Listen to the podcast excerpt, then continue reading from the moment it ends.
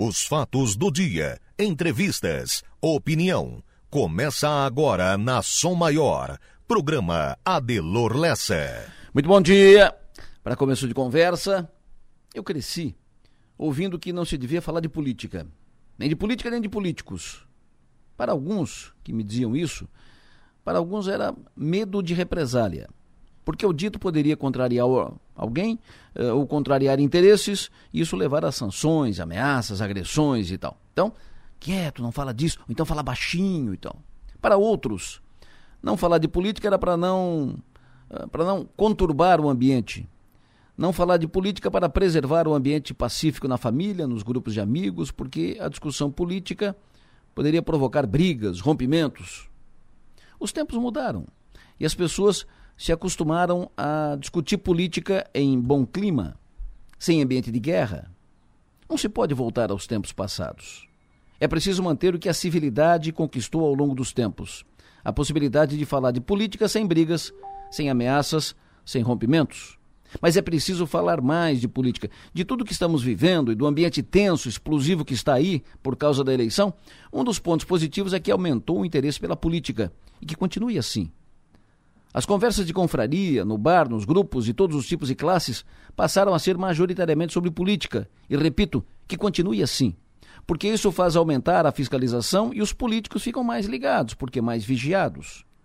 Mas não dá para ficar apenas com as informações que vêm pelas bolhas, pelos grupos fechados. Porque, via de regra, estas não refletem todos os lados. Essas refletem um lado só. Elas são passadas como querem que ela seja consumida. Elas são passadas como querem aqueles que passam as informações, que jogam as informações nos grupos, como querem que ela seja assumida. É preciso checar as informações todas e questionar sempre. Enfim, importante que mais pessoas sejam atraídas pela discussão política, mas com disposição e capacidade para discutir, aceitar o contrário, sem paixão. Importante ouvir e mastigar, refletir, e checar, conferir.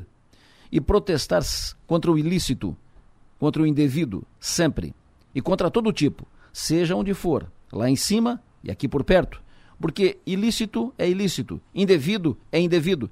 Não cabe tratamento diferenciado, a depender do caso ou de onde aconteceu, ou de quem esteja envolvido, arrolado ou enrolado. Pense nisso e vamos em frente.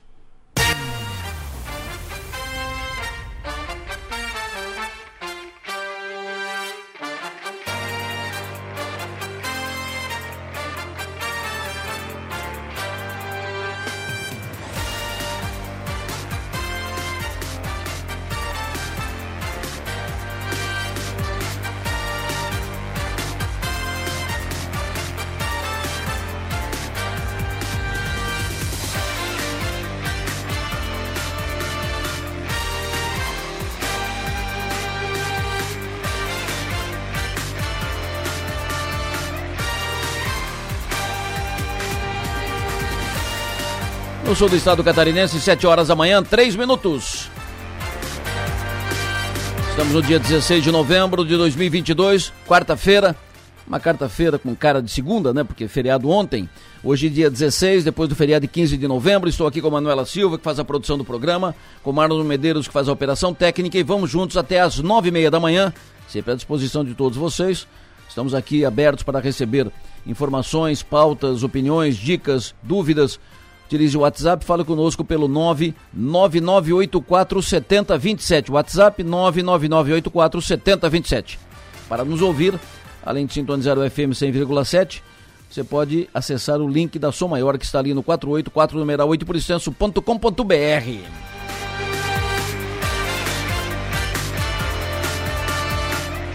Hoje, dia 16 de novembro, quero cumprimentar pelo aniversário o João do Poço da Aroute. Cumprimento hoje também o Dedê, Reginaldo de Jesus, Dedê, presidente da cooperativa de Sara, da Cooper Aliança. Cumprimento também pelo aniversário hoje o conferencista, professor Jairo Martins. Ainda de aniversário hoje, cumprimento a Ana Nandi, a Maria Regina, lá de Araranguá. Cumprimento a Gabriela Borba. Bom dia, Gabi. Parabéns. Cumprimento hoje também pelo aniversário a Jéssica de Oliveira, o Jackson dos Santos, a Nilceia Matos Pereira, cumprimento pelo aniversário hoje também o empresário Guilherme Mai e cumprimento hoje pelo aniversário também o doutor advogado Léo Cassetari.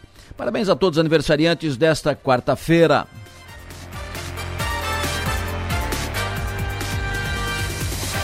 Estou recebendo aqui do Lindomar, do Turvo. Bom dia, Lindomar. Fotos aqui da passarela ontem, lá no Morro dos Conventos. A passarela e o deck lá do Morro dos Conventos. É, muita gente, muitos carros, inclusive a passarela montada serve de, é, de, de, cobertura para os carros, para ficar estacionados no, na área de estacionamento, para não ficar no sol. Fica embaixo da passarela. E aí ele escreve: dos Conventos querem derrubar, dizem ser ilegal. Então o que, que é legal? Porque a passarela protege as dunas, protege a vegetação e só não tem não, não, não se vê nenhum problema ali. Por quê? Por quê? Ora bolas, mas por quê? Primeira informação, NBIS em campo. Alô, NBIS, muito bom dia. Bom dia para você, Adelor. Bom dia para quem nos acompanha. Ontem, em Criciúma, em frente ao 28º GAC, na rodovia Luiz Rosso, seguiram as manifestações. E durante o período da manhã desta terça-feira, o trânsito foi fechado pelos manifestantes. Já à noite, com a dispersão deles, o trecho foi liberado e segue liberado no trecho em frente ao 28º GAC. No entanto, a Rádio Som Maior alerta quem passa pelo local deve ter atenção, porque o mesmo com o trânsito liberado, o fluxo fica lento ao longo do dia. E a Rádio Som Maior alerta também os motoristas que pretendem pegar a Serra do Rio do Rastro no final de semana. É que devido a um evento automobilístico, a SC 390 vai ser interditada no sábado e também no domingo, das 6 às 11 horas da manhã.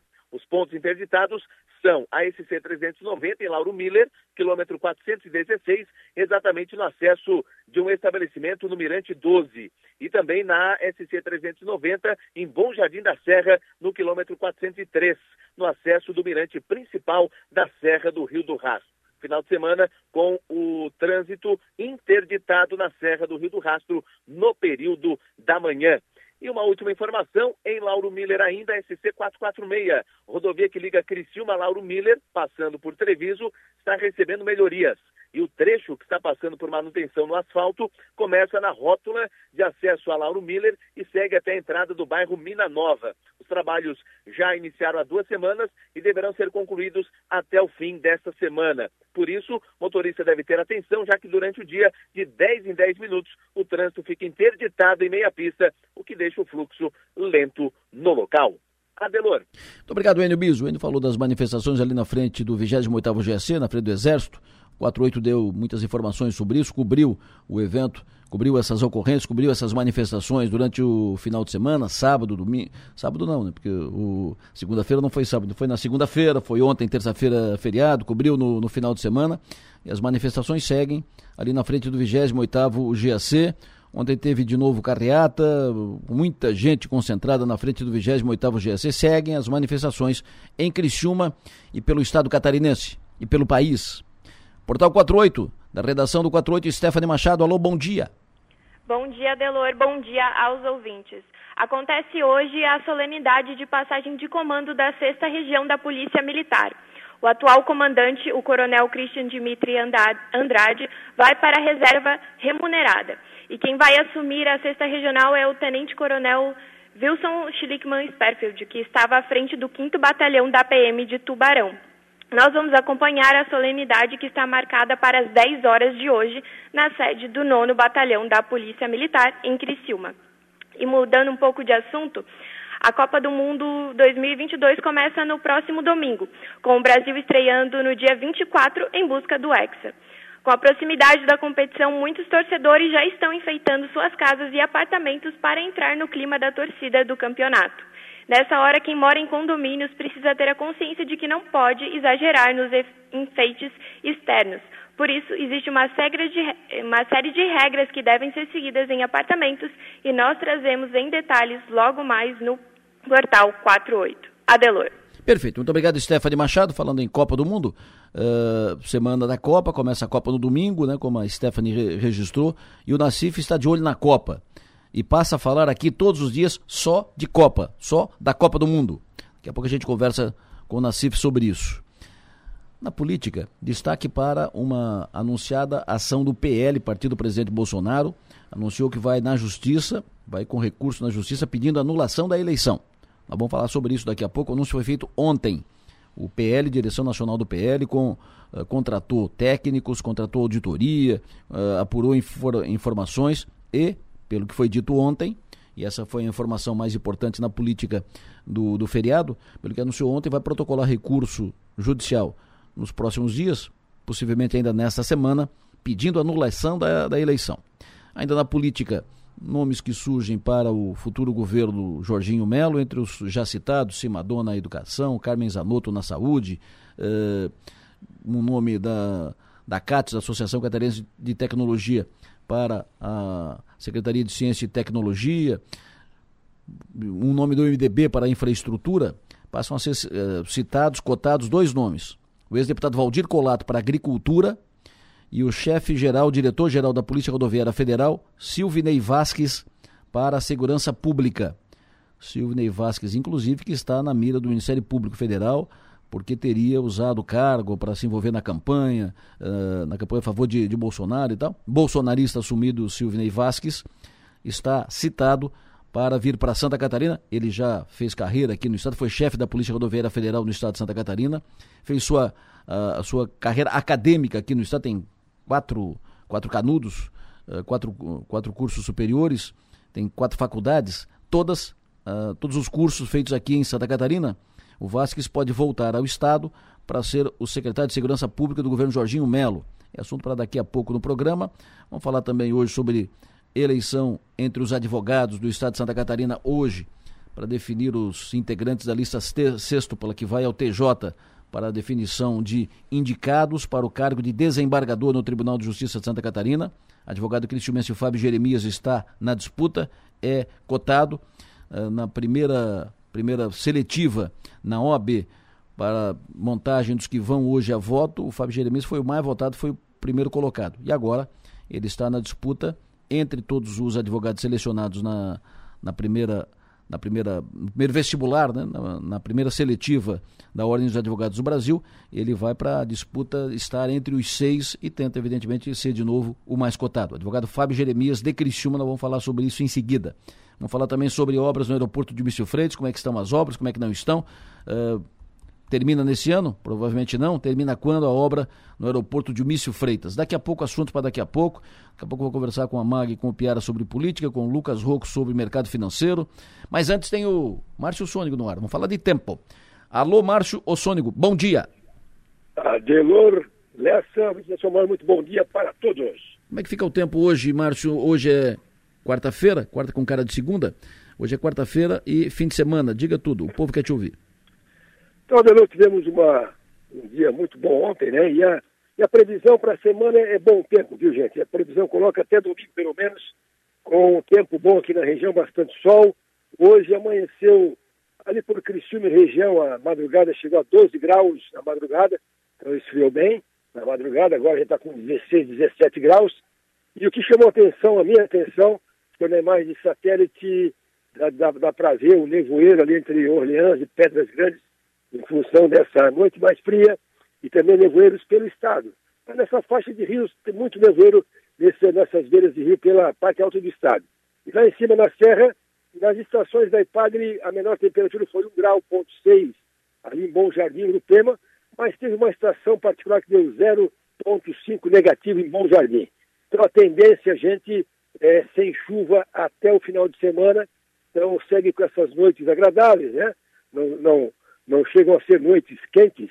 Essa noite deu, chegou a 12 graus na madrugada. Hoje à noite cai de novo para 11 graus. Na quinta-feira cai para 10 graus. Na, no sábado amanhece com 13. Domingo amanhece com 15. E com temperaturas máximas, hoje vai no máximo a 28, 29. Ontem chegou a marcar 32. Hoje vai a 28, 29. Tem uma brisazinha de sul bem fraquinha. Amanhã, quinta-feira, vai a 27, 28. E no final de semana, de bom tempo, com temperaturas passando os 30 graus.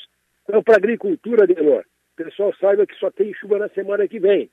Mas, tem certos momentos que o modelo coloca uma boa chuva na semana que vem, tem momentos que bota pouca chuva, mas já chegou até a colocar uma, a desenhar um ciclone extratropical na região lá pelo dia 24 de novembro.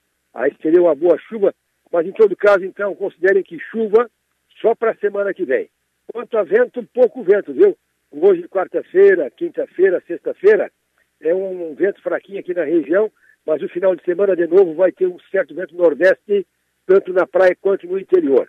Então, só para comparar, hoje deu 12 graus, novembro, a média histórica é 16 graus na madrugada. Então, diria para ti que essa madrugada deu, a mínima chegou a 4 graus abaixo da média histórica. Então, segue assim, bom tempo, noite agradável e tarde quente. Perfeito. Professor, como é que vai ficar o tempo no final de semana em Floripa? Bom tempo também. Bom tempo e calor. O tempo e calor, o, o tempo no final de semana em Gramado, Serra Gaúcha. Também com bom tempo e um pouco mais quente. Como é que fica o tempo em Porto Alegre amanhã? Ah, bom tempo também e calor. Tempo calor, Rio de Janeiro, final de semana. É, ali a, aquela parte mais sudeste do Brasil tem, tem chuva para os próximos dias, inclusive do final de semana, pegando Rio de Janeiro, Espírito Santo até Bahia. Perfeito. Marcelo, muito obrigado, sucesso e energia, bom trabalho, até mais tarde. Um bom dia, Adenor. Previsão do tempo. Oferecimento. Instituto Imas. IH Serve. Romance que não acaba na venda. Pessoal me perguntando aqui mas a anulação seria para todos ou só para presidente? Porque se teve fraude para presidente, quem garante que não teve fraude para senador, deputado, uh, governador? Uh, outro vídeo perguntando também a mesma coisa, pedido do PL para anulação de todos os governadores, deputados e senadores, também eleitos pelo partido deles ou só para presidente. Uh, imagino que seja o pedido do PL, é um recurso que será ainda protocolado na Justiça para ser analisado, discutido e, e votado. É, imagino, como não está posto ainda, eu imagino. Imagino que seja cancelamento da eleição. Porque se a urna eletrônica estava, uh, se houve fraude e tal, houve fraude. Aí houve fraude só para esse, uh, entra na urna só para fraudar esse, não fraudar aquele, enfim. essa é, uh, essa é a tese, o, o lógico, o, né, o, se houve problema para todos, né? Aí você não tem confiança na votação. Deve ser assim, deve ser, imagino. Mas repito, é uma possibilidade. Foi anunciado ontem pela direção do PL, o partido do presidente Bolsonaro, que uh, anunciou que vai entrar com recurso pedindo anulação da eleição. Vamos aguardar o que vem aí pela, pela frente. O ouvinte me, me, me, questionando aqui o seguinte: é incrível como a imprensa se comporta diante da gigantesca ma manifestação que vem acontecendo no Brasil, ou finge que não está acontecendo, ou dá pouco caso. Uh, mas aí não penso que não estamos notando, tal e tal. Mas como? Acabamos de falar sobre isso. Acabamos de falar sobre isso. Todos os jornais do, do Brasil estão escrevendo sobre isso. A mídia está tratando disso, a mídia uh, tradicional está tratando disso. O Portal 48 tem matéria sobre isso. Tem, teve, uh, ontem e hoje, tem agora. Mas o que querem? Ou não leem, ou não ouvem. E falam. Ora bolas. Bola para frente. Falando nisso, Manu, me diga aí o que estão tratando agora os portais, blogs, o que está sendo dito agora nas redes sociais? Adelor, bom dia, bom dia aos ouvintes. A gente começa com o destaque do UOL. É, vou focando um pouco mais para a Copa do Mundo. Copa do Mundo, posso usar camisa de time no trabalho durante os jogos? E é possível investir em fundos dos países da Copa, veja se é bom negócio. No NSC começa a cobrança da TPA, o pedágio ambiental de Bombinhas, e Santa Catarina volta a recomendar o uso de máscaras após alta de casos da Covid-19. No G1, Donald Trump anuncia pré-candidatura à presidência dos Estados Unidos em 2024 e, segundo o dia de Enem 2022, 25 conceitos e fórmulas importantes para a prova de matemática. No 48, a administração municipal de Criciúma terá mudança no expediente durante a Copa e Pix se consolida como o meio de pagamento mais usado no país. No Twitter, o assunto mais comentado é o nome do Silvio Santos, porque saiu mais uma fake news dizendo que ele tinha falecido nessa madrugada. a princípio é fake news, não houve nenhuma notícia é, é, confirmando ou não, ou desmentindo, mas a gente alerta para que quem for entrar no Twitter, o nome do Silvio Santos está em primeiro colocado nos trending tops por conta de uma notícia de que ele teria falecido essa noite, Adelor. Mataram o Silvio Santos de novo? De novo. Mataram esses dias o, o Erasmo Carlos, né? Sim, foi, eu acho que foi semana passada. E agora o Silvio Santos de novo. Toda, todo mês, bem dizer, tentam matar o Silvio Santos, mas não, segue firme e forte. Ele tá lá firme e forte. Falando em Erasmo Carlos, daqui a pouco eu vou fechar o programa. Hoje eu vou fechar o programa com o Erasmo Carlos. Uh, em homenagem ao, ao, Erasmo. Tá aí, firme e forte, sim. Fez 50 anos de, de, de, atividade e daqui a pouco eu vou sentar na beira do caminho junto com o Erasmo Carlos. Bom, os principais jornais impressos do Brasil, Folha de São Paulo, manchete de hoje, inflação para quem tem mais de 50 anos ultrapassa o IPCA. Inflação para quem tem mais de 50 anos ultrapassa o IPCA. Novo índice mostra que, no acumulado em 12 meses, alta para longevos ficou em 7,2% superior ao dado oficial de 6,5%. É o que diz a Folha de São Paulo na sua manchete. O Estado de São Paulo, manchete de hoje, relatórios identificam líderes de atos em apoio a Bolsonaro.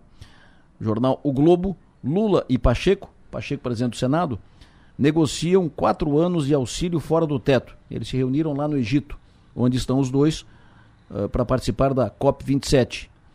O Globo diz na sua capa que o presidente do Senado se reúne com o presidente eleito e defende a exceção para o Bolsa Família.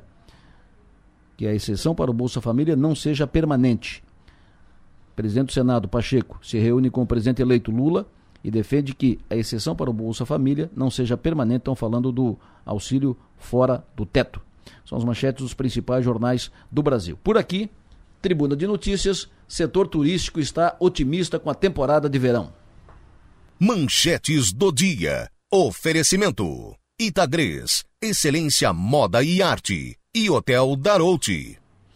Seu João Nassif, agora o negócio é Copa do Mundo, seu João. Só quero, só quero ouvir aqui tu falando de Copa do Mundo, seu João. Copa do Mundo começa domingo, mas todo mundo agora já de olho na Copa, Copa 2022, seu João Nassif. Pois é, Delô, bom dia. É, é, a expectativa que ficou já, que fica desde algum tempo, né, para o início dessa Copa. Depois de terminar a temporada do futebol brasileiro, as atenções se voltam para o Catar. E teremos um fantástico jogo de abertura, né, Catar e Equador já no próximo domingo, meio-dia, o start para o início da Copa. Interessante, Adelor, que uh, algumas seleções, eh, num, passado, num passado de Copa, a seleção campeã do mundo num ano abria a temporada, abria a Copa no ano seguinte.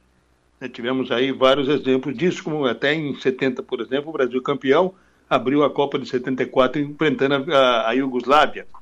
A Argentina campeã, Argentina campeã em 86 começou a Copa jogando contra a Bélgica em 1990. E de uns anos para cá, o país sede é que faz a abertura. Tivemos recente, na última Copa, a Rússia abrindo, abrindo a competição, metendo 5 a 0 na Arábia Saudita.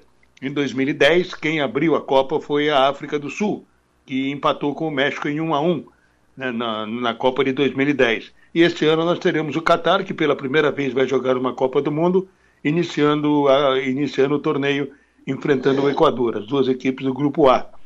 Então nós teremos já na segunda-feira, fechando esse grupo, o jogo entre Holanda e Senegal. Mas de qualquer maneira, fica aí a expectativa, né, principalmente com relação à seleção brasileira, que foi uma das únicas seleções que, que não perdeu jogadores, né, dessas favoritas, à exceção do, do, do Felipe Coutinho, que não foi convocado, mas ele não era um jogador com, com, com posição garantida no time titular havia toda uma especulação pelo passado dele dentro da, desse grupo formado pelo Tite, mas não havia certeza de que ele seria o titular. Foi efetivamente a única baixa que teve a seleção brasileira. Em compensação, a França, por exemplo, uma das mais cotadas por título também, acabou de perder num treinamento o Kipembe, que é o seu zagueiro titular do PSG, que também está fora da Copa. O Senegal, que não é favorito, mas dificilmente vai ter o Mané jogando a competição. Mas, enfim, são ossos do ofício, né, como se diz, que acontecem no trecho, afinal de contas estamos em plena temporada europeia e a possibilidade de lesões realmente ela acontece e esse ano tem sido muito muito ruim, muito é, carrasca aí para seleções favoritas. Mas de qualquer maneira, Delor esperar aí que comece a Copa bem, que nós tenhamos aí um bom nível, que, que, que os gols apareçam, né?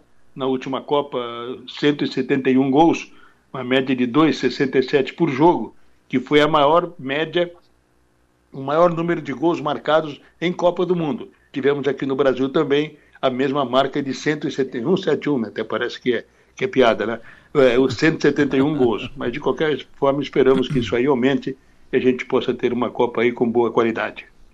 Fechou, professor. Muito obrigado. Sucesso e energia. E agora, na CIF aqui. Só um aviso. Um aviso hoje, quarta-feira, continuamos fazendo todo aquele aquele histórico né, do retrospecto de Copa, contando um pouco de história nos boletins, e o 48 também, matéria no 48 sobre a Copa, e hoje à noite, a partir das 7 horas, uma live. Vou fazer uma live, possivelmente com Pedro Ernesto Denardim, narrador da Rádio Gaúcha, meu amigo, meu irmão de muito tempo, que poderá estar comigo hoje, ele que amanhã está se dirigindo para o Catar. Hoje à noite, certamente, faremos uma live a partir das 19 horas. Essa é, essa é a expectativa, Delor. Tu tá chique, hein, meu? Tu tá chique, hein? É. Live, vamos Amigo, fazer uma live. É, com o Pedro Ernesto Denardim. Pois é, é com, é com um cara importante, né? Por Puta isso que também, também com 50 anos correndo atrás de bola tem que fazer amizade, né, meu? um abraço, meu. Sucesso e energia. Agora na CIF, aqui na Sua Maior, é só Copa. No Fio do Bigode. Oferecimento: Raibel e Clínica Odontológica Doutor André Lima. O ouvinte chama atenção para uma cegonheira perdida, o motorista perdido. Adelor Lessa, bom dia. É Fábio Medeiros. Aqui na subida da, da rua Chile, aqui, da Avenida Gabriel Zanetti, um cegonheiro errou a entrada aqui. Ele, em vez de subir pelo lado direito de quem está vindo da Próspera para o centro, ele subiu pela pista esquerda. Tá um congestionamento ali, tá tudo errado ali. Para alertar o pessoal aí. Beleza? Bom dia. Então, pelo que entendi aqui, um, um congestionamento agora na Chile. O um cegonheiro atra, atravessou na pista e tem um congestionamento agora na Chile. Então, os, os, ouvintes motoristas eh, devem evitar agora a Chile na subida ali, pelo que entendi aqui na subida ou descida do São Cristóvão. Uma cegonheira atra, atravessou na, na pista. O, o Enio, a Manu já vão atualizar essa informação para orientar melhor o ouvinte, agrade, o ouvinte motorista, né? Agradeço ao ouvinte que mandou uh, o recado para cá. O Fábio foi quem mandou o recado para cá. Outro ouvinte chamou atenção para o seguinte ouvinte que fala conosco aqui. Vamos ouvir. Ela está falando sobre o recurso do PL. A ouvinte diz o seguinte, que o recurso do PL, eh, eu vou colocar o áudio dela aqui porque é importante, afinal de contas, é, é a opinião do, de um ouvinte sobre isso. Mas antes, deixa eu tratar do aeroporto de Humício Freitas. O, aeroporto está em obra. Uh, daqui a pouco o Dagoberto fala comigo, mas o ouvinte há pouco me passou mensagem aqui dizendo o seguinte. Quem me passou mensagem foi uh, o ouvinte que mora lá naquela região, o ouvinte que tem celular final 0101. Eu trabalho ali perto do aeroporto de Forquilinha e notei que as obras pararam depois do segundo turno da, da eleição. O Reginaldo foi quem mandou. Por quê? Vamos saber por quê. Parou, não parou e qual é a, a situação ali, a, a, a prospecção. Outro ouvinte, voltando aqui ao assunto da Gabriel Zanetti, da Avenida Chile, ele diz que o, o cegonheiro entrou na contramão, ali na Gabriel Zanetti, e por isso trancou o trânsito. Repito, vamos acompanhar, vamos atualizar a informação em seguida. Mas agora vamos tratar do Rincão. Balneário Rincão. Fernando Casagrande, bom dia. Bom dia, Delor. Bom dia a todos os teus ouvintes. Prazer falar contigo, amigo. Sempre bom te ouvir, querido. O Fernando Casagrande é diretor de eventos do Balneário Rincão. E Balneário Rincão esse ano que não terá praião, já foi anunciado na. Eu tenho que me cuidar aqui para não falar sexta-feira, porque foi segunda, segunda com cara de sexta, né? Enfim, foi anunciado que não teremos praião no Balneário Rincão por causa das obras do calçadão. Uh, sem o, sem o praião, não vai ter o praião, não vai ter o praião, não vai ter o coroa bom de bola, não vai ter nenhuma atividade de beira de praia? Então, Adelor, semana passada, né, nós, nós havíamos feito uma reunião é, com todos os organizadores desses campeonatos, né? Claro, o Praião é nosso, né? Pupilo nosso aí, e também o Suíço da Zona Sul, e também o Verão Bol ali, que é do Ney Constante, do, a Coroa Bom de Bola, que é bem famoso, né? Todos os campeonatos muito bem organizados por eles, em parceria com a prefeitura, decidimos aí por comum acordo fazer o cancelamento desses campeonatos, muito por conta das obras da terceira etapa do calçadão. É, choveu bastante, Anelor, então a gente achou melhor, claro, atrasou, né, por conta das chuvas, não agora, mas um pouco tempo atrás aí, e, e areia, né, e lá tá, vai estar tá valo aberto por, por conta da, da, da drenagem, é, ferro exposto, entulho, madeira, então a gente teve orientações aí né, do, das forças aqui e achamos melhor, né, em como acordo fazer o cancelamento, lembrando daquela parte sul ali do, do do, do Balneário Rincão por conta das obras. Lógico, também não vai poder chegar a iluminação, mas é de, de, de atividades que não vai dar para fazer naquela parte ali. Lembrando, né, Adelor, é um mal necessário, mas para preservar a integridade física dos jogadores, atletas, né, aliás, atletas, familiares que vão ali assistir, é, turistas em geral, comunidade, enfim, para não causar um mal maior, a gente preferiu, né, fazer esse cancelamento. Perfeito. Uh por que, eh, efetivamente, as obras estão ocupando toda a beira da praia? Então, o que, que acontece? A gente, a partir do Verdão, a obra começa, né? Um hum. pouquinho antes, né? É, então, ali a gente tem, as pessoas vão estacionar, não tem como estacionar, não tem como adentrar a orla, né? Lógico, se fosse fazer tudo pelo, pela beira-mar, daria, mas não pode carro, não pode nada, né? Então, imagina, nem, Nem, não pode e não pode porque muita gente circulando, né? Hum. Então a gente, é, é, em comum acordo, né? A gente conversou e achou, achou melhor mesmo, porque não, não, não tem, não, não vão conseguir botar infraestrutura mínima ali para estar atendendo esses três campeonatos. Lembrando, né, Dudu, é só aquela parte sul ali. O, re- o restante das atividades de verão, todas elas mantidas, atividades de hora, recreativa, zumba, é, é, shows, é, réveillon, surf, zumba, é, trenzinho da alegria, então não para. Só aquele pedaço ali que vai ter que parar esse ano, mas foi bem compreendido aí pelo pessoal e o ano que vem seguimos. O que, que vamos ter né, nesse ano? O que, que já está programado? Você falou de algumas atividades, Zumba e tal, mas o que está programado? O que está na, na programação oficial para o Rincão na, na temporada, nessa tua área de eventos? Claro, nós, tem, nós temos ali o, o. Para começar, né? Nós teremos ali o Réveillon, né? Com o show com bandas regionais, já, que já, já é tradicional, né? Muita gente circula pelo Rincão nessa, a partir desse momento. Nós teremos também ah, todos os sábados de janeiro, né? Com atividade de palco, é, zumba, atividades culturais, trenzinho da alegria. Nós teremos ali a zumba no, no calçadão, nós, nós teremos corridas, nós teremos é, festival de cold trucks, uma série de atividades, né? Claro, logo, logo a gente vai estar anunciando aí e começando a trabalhar, né? Forte já para esse verão, para que a... o Rincão é um município turístico, né? O, o, Claro, Adelor claro. é vocacionado para isso. Então a gente precisa pensar em tudo isso. Pena que aquela parte é, é, pe- pegou nós de surpresa. Perfeito, mas o ouvinte está me dizendo aqui o seguinte, eh, voltando a essa questão do, do, do Praião, diz que os times já estavam todos organizados e a orla do balneário é muito, é, é muito extensa, né? Vai, vai, vai lá da Zona Norte, lá da, da, da plataforma da Zona Norte, vai até lá na. Tá- Até na Barra Velha, quer dizer, se não, se não, se não dá para fazer ali, onde sempre foi, por que não faz um pouco mais para lá, um pouco mais para cá? Claro, a gente sabe, né? O, então a orla é extensa, né? Então, como de repente faríamos, entraríamos ali para a parte central novamente. É, tem a questão das dunas, teria que estar mexendo, tem que estar pedindo autorização novamente. Tá? Depois de muito tempo, Adelor, a duna voltou né, para o seu lo- local normal ali, na, onde, era, onde sempre acontecia. É, mais para trás um pouquinho, fica curto, certo? Fica, não, não teria espaço. Lá na arena de surf, uma série de atividades de surf todo final de semana, onde atrapalharia também. Então, um pouquinho mais para trás, se tiver um torneiro, por exemplo, depois da plataforma, não tem infraestrutura também fica inviável, né? Uma coisa muito afastada. É, então, tudo isso, não sou não o Fernando está dizendo, não foi só eu, o, o prefeito Jairo, foi em comum acordo, como eu falei, né? Em comum acordo com todos os, os três organizadores que acharam primeiro, ou faz um ou, ou não faz nenhum. Né? Se for para fazer um, não faz, faz, não faz os outros.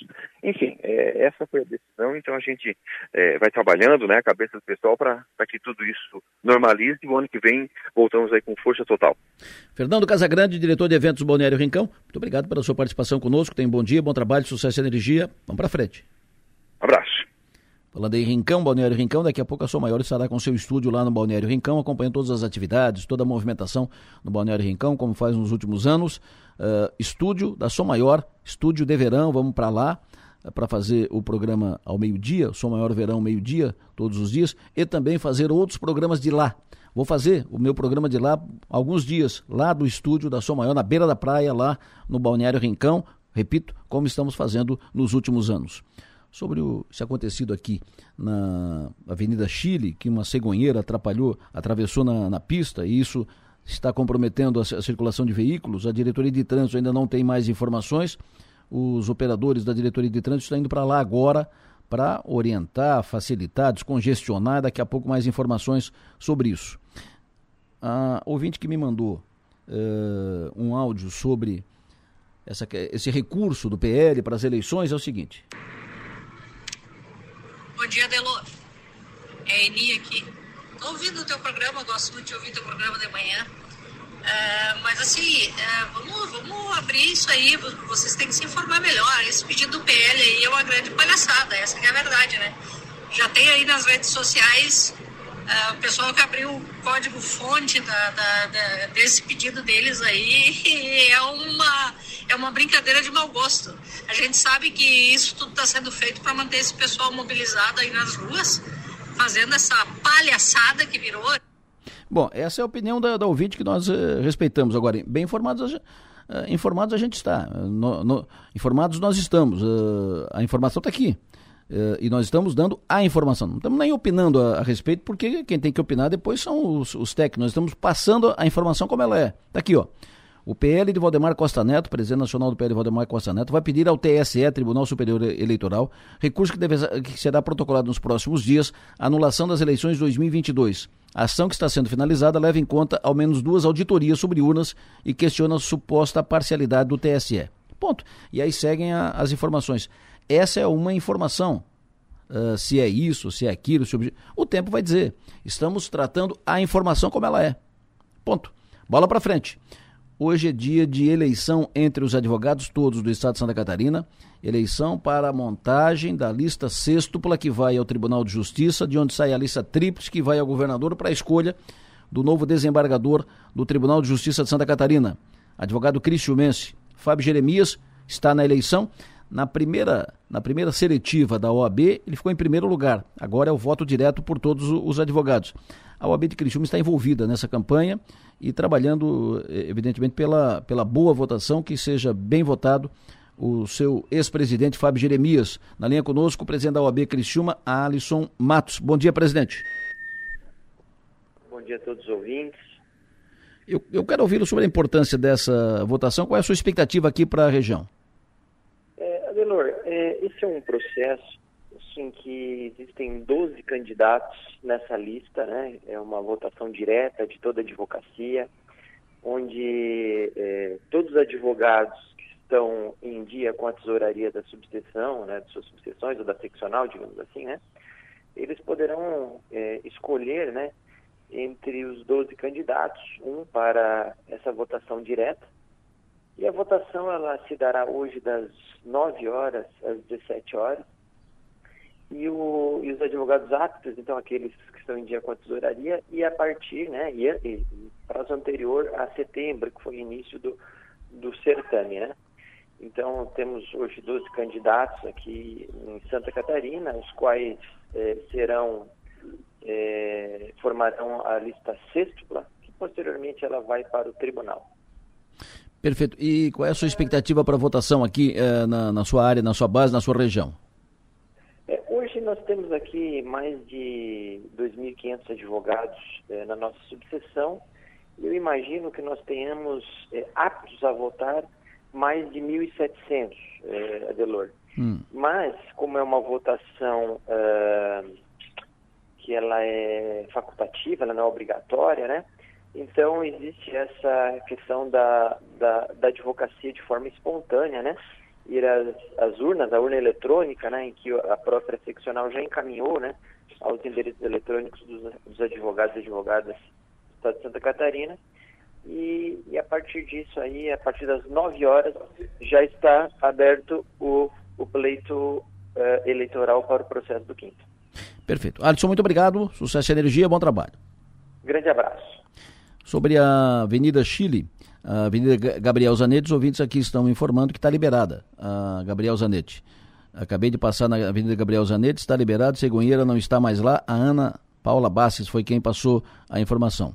Outro ouvinte diz aqui, uh, tem trânsito, uh, quem me passou aqui foi a Anne, a Cegonheira liberada, trânsito fluindo na Chile, tem trânsito, mas já está liberado. Então, o que teve, o que aconteceu na Chile, está resolvido, a rodovia liberada, o, a cegonheira já foi retirada do local, tudo resolvido, trânsito normal na Avenida Gabriel Zanetti, a Chile.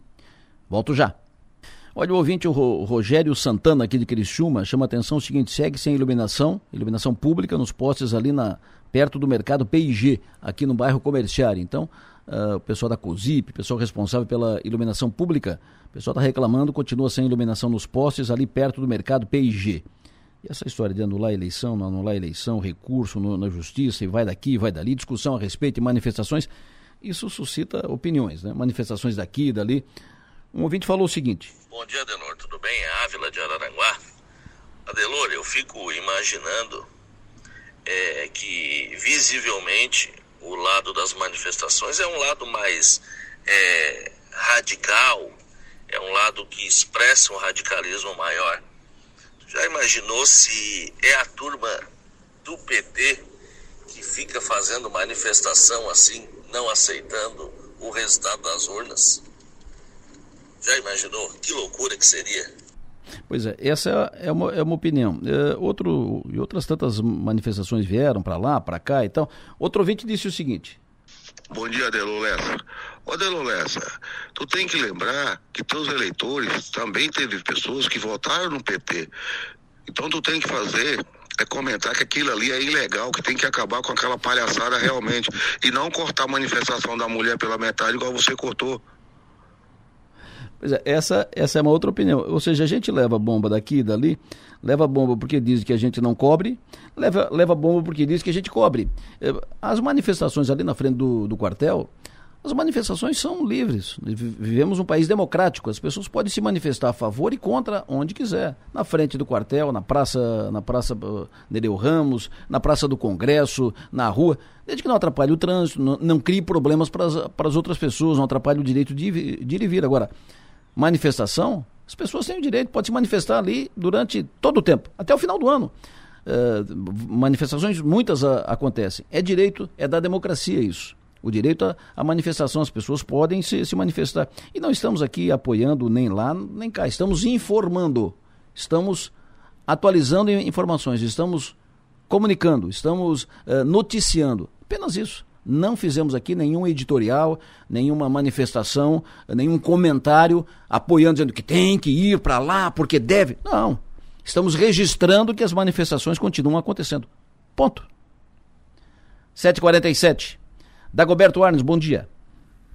Bom dia, Delora. Bom dia a todos os seus ouvintes. Dagoberto Arnes é superintendente da Secretaria de Infraestrutura do Estado de Santa Catarina. E o Dagoberto está, pela função, está acompanhando de perto, até porque ele é natural de Forquilinha, e está acompanhando de perto a obra ali no aeroporto que está na sua cidade, na sua cidade natal, Forquilinha, o aeroporto de Mício Freitas. Há pouco registrei aqui, Dago, a informação do ouvinte que trabalha perto ali, do aeroporto de Mício Freitas, e ele disse que depois da eleição do segundo turno, a obra praticamente parou Uh, o, que, o, o, que se tem sobre isso? O ouvinte que passou a informação foi o Reginaldo, ele disse assim, eu trabalho ali perto do aeroporto de Forquilinha e notei que as obras pararam depois do segundo turno da, da eleição. O que, que há de concreto nisso? Qual é a expectativa sobre a obra do aeroporto de Mício Freitas? Bem, Adelor, as coisas nem sempre acontecem como a gente planeja ou como os contratos são feitos.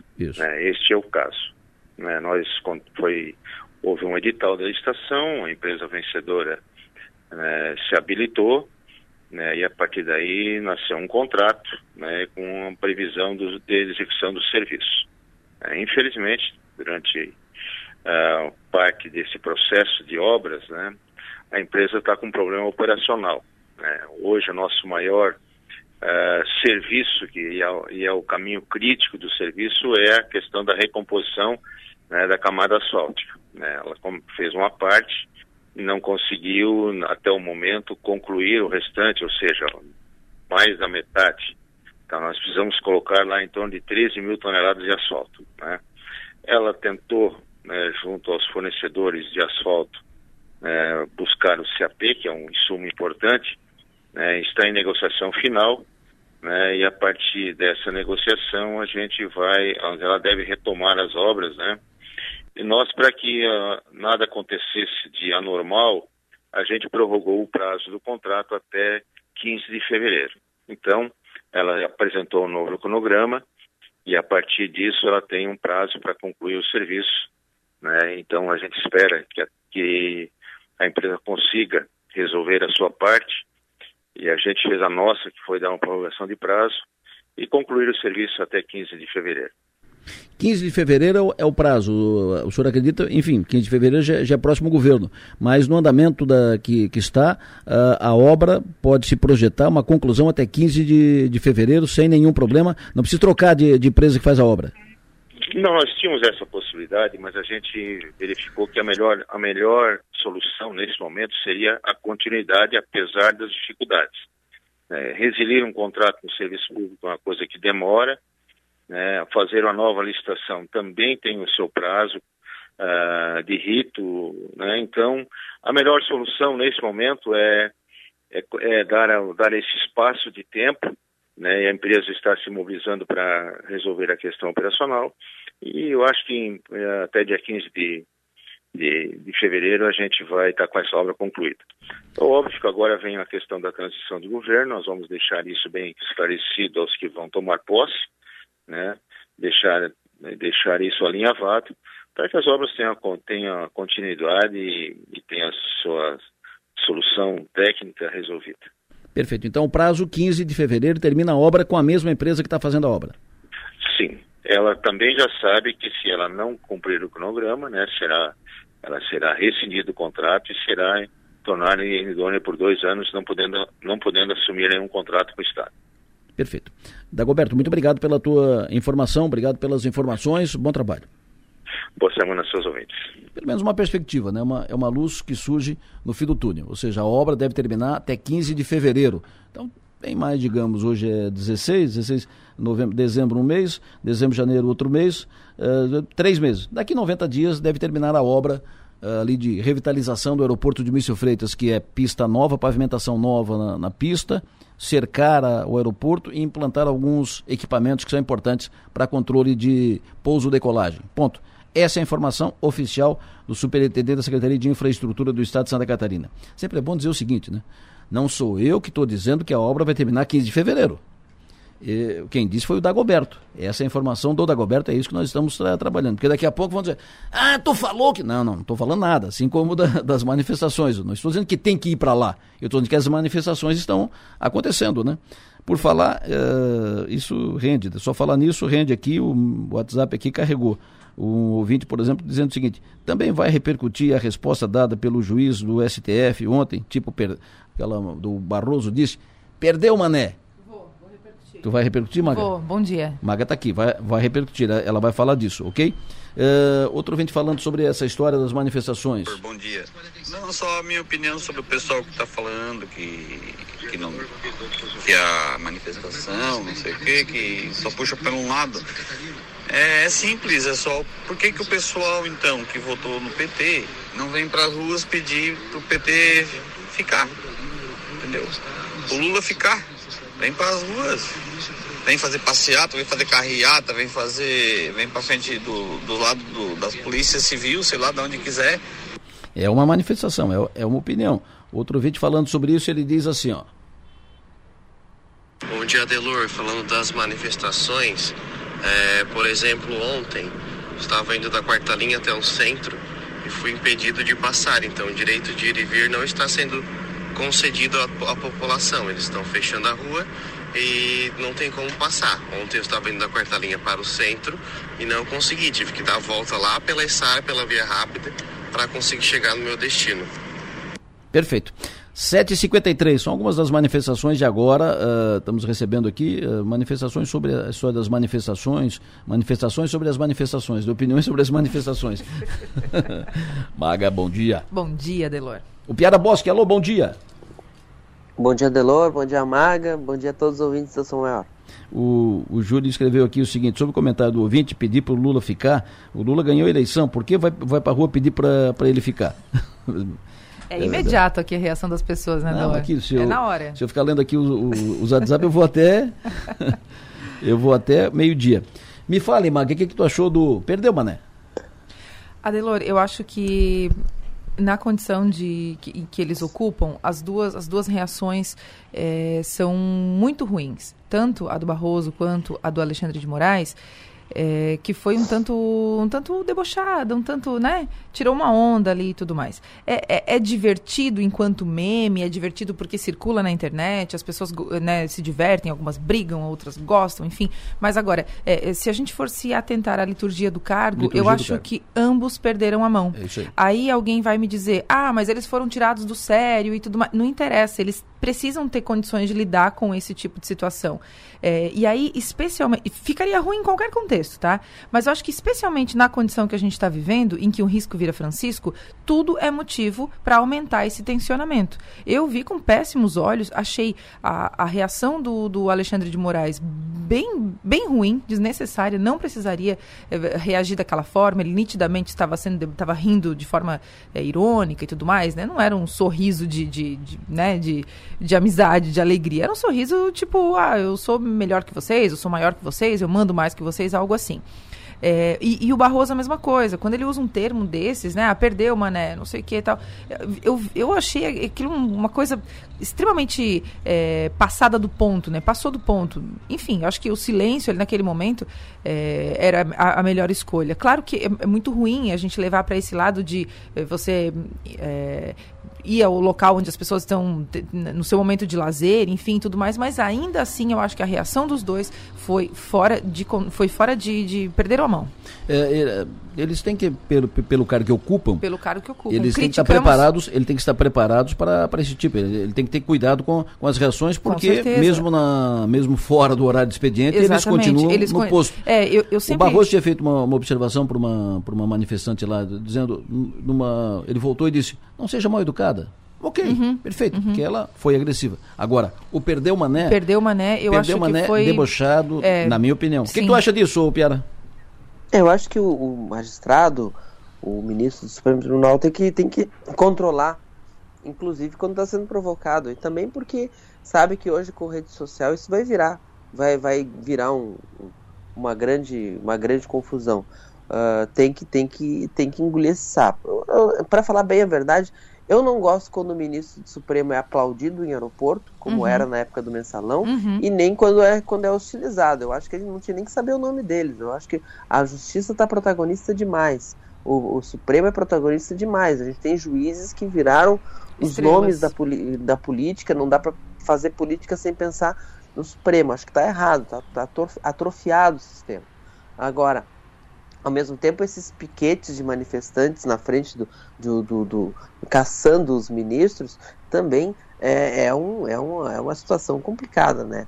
É a livre manifestação, a livre manifestação é importante, todo mundo tem que ouvir a voz das ruas, mas é algo, é algo sistemático para tirar do sério e também envolvido num, num, numa, num posicionamento complicado. O, o, o ouvinte falou, a gente respeita, mas assim, ah, então por que, que o outro lado não vai para a rua também? Tipo, a gente tem eleições para isso, não, senão qual é essa modalidade eleitoral em que a gente tem uma eleição e depois os, os, os grupos que defenderam o outro vão para a rua para a gente fazer um terceiro turno para ver quem tem quem, quem, quem, quem engaja mais. É. Não, faz no menor, não faz o menor sentido. A gente tem eleição justamente para isso. Os, os atos de campanha foram feitos durante, durante a campanha eleitoral. A gente teve os, os, os movimentos, ah, as passeatas, as motocicletas do Bolsonaro, teve aquelas voltinhas do, do Lula uh, no carrinho lá, uh, mobilizaram o Brasil inteiro, cada um teve a chance de mostrar suas torcidas, uhum. mas torcida é uma coisa. Uh, o campeonato não é ganho por quem tem mais torcida organizada, o campeonato é ganho por quem faz mais pontos, faz né? por quem tem mais votos. Então, o voto na urna, uh, a, a mobilização, a gente sempre dizia que o Bolsonaro era a figura política brasileira com maior capacidade de engajamento. Assim, tem mais gente disposta a ir para a rua por ele do que por Lula. Isso é muito nítido. Agora, o eleitor que está no sofá vota igual.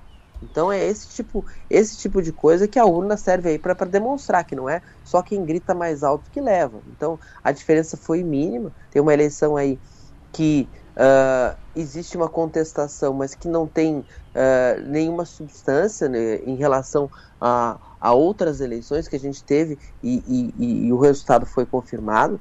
Então, é, é, a gente vive um momento muito complicado, né? Muito complicado.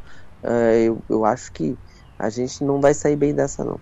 É, o, os ministros do STF, TSE, os ministros, as autoridades, têm que ter, tem, tem que ter clareza de que manifestantes que vão para achacar, para cobrar, para criticar, para atacar e tal, nas ruas, querem exatamente esse tipo de, de reação. Uhum.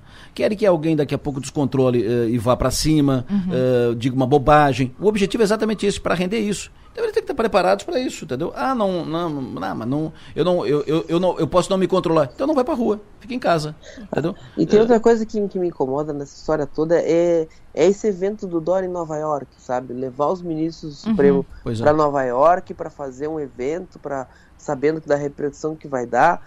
Isso não podia ter acontecido no Brasil, tantos lugares para fazer. Aqui no Brasil eu não entendi essa lógica aí de, de, fazer esse evento fora do país. É uma agenda. Aliás, eu, é, entendi, eu não entendi. Eu, não entendi, é, é, eu, acho, eu acho também o próprio evento em si, Isso. no momento de convulsão, o Dória fazendo a promoção pessoal dele para se manter vivo no jogo com esses eventos que ele sempre fez, mas juntar esse, todos os ministros uh, fora do país nesse momento para fazer uma espécie de desagravo ao Supremo.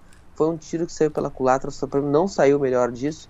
O Toffoli falou coisas que desagradaram muita uhum. gente também. Do outro lado, né? Porque ele, ele falou em, em, em pacificação em termos de esquecimento também de algumas coisas que aconteceram, especialmente no regime militar.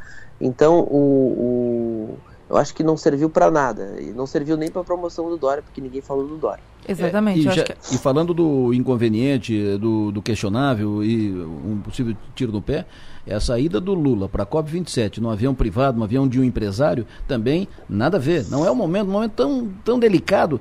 Uh, e de carona com o empresário para a COP27, pega avião de linha, pega avião de, de carreira. Não é para não é para isso. O momento requer cuidado e evitar problemas, evitar qualquer tipo de ação eh, que possa produzir desdobramentos ruins, eh, repercussão ne negativa. O Lula ganhou uma eleição em, uh, no Brasil com metade dos votos. A outra metade não queria o Lula. Então, o Lula vai ter um, um início de mandato, pelo menos, que vai ser caminhando permanentemente no fio da navalha, em cima do fio da navalha. Ele tem que ter cuidado com todo, cada passo que ele dá, cada palavra que ele dá, cada. Senão, senão a, a, a, vai entornar o caldo. Então, ir para ir para esse evento, um evento internacional, o mundo de olho, e num avião particular, de, de, de carona com o empresário, uh -uh. também, não, o... também não deveria ter eu falei. Eu falei esses dias num, num grupo de amigos que uh, eu espero que o governo Lula cometa erros novos, né? Porque os erros antigos a gente já, não, já sabe no que que dá. Isso. O Lula começa aceitando a carona solidária do empresário, daqui a pouco ele está aceitando a reforma solidária no sítio solidário. Pois é. Exatamente. É, não é por aí. É isso. O Piara Bosque e Maga me falem sobre essa anunciada intenção do PL de entrar na justiça para tentar anulação da, da eleição. Notícia que veio ontem, e aí vai, não é, não é bem assim, como é que faz, como é que vai. Isso seria para. Até um ouvinte disse isso. Seria para alimentar, manter a, a, chama acesa das manifestações? Não tenha dúvida. Aliás, essa autoestima né, de pedir anulação das eleições nestes termos deveria ser empacotada e vendida na farmácia, porque é um negócio espetacular.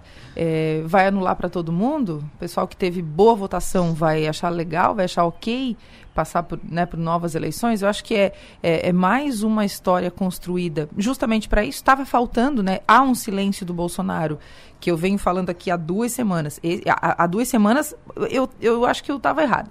Mas agora parece que começa a fazer sentido. Esse silêncio dele durante tanto tempo, alguém precisa falar por ele. Então o PL está fazendo essa função. Né? Alguém precisa criar histórias. É, antes tinha muito isso de, ó, oh, pessoal, a gente tem que ficar mais três dias aqui, tem que ficar mais uma semana, tem que ficar dez dias. Agora, tá, e agora? Vamos ficar até quando? Não, então agora a gente vai pedir anulação da eleição. E isso vai mantendo as pessoas é, motivadas, né? Emocionadas com, com a notícia e na esperança de que realmente isso venha a acontecer. Eu, eu, se tu me perguntar se eu acredito que isso vai acontecer, não, não acredito que isso vai acontecer. É gasolina nessa, nessa fogueira, mas é, no frigir dos ovos, olha, você imagina a situação que a gente vai parar se isso de fato vir a acontecer.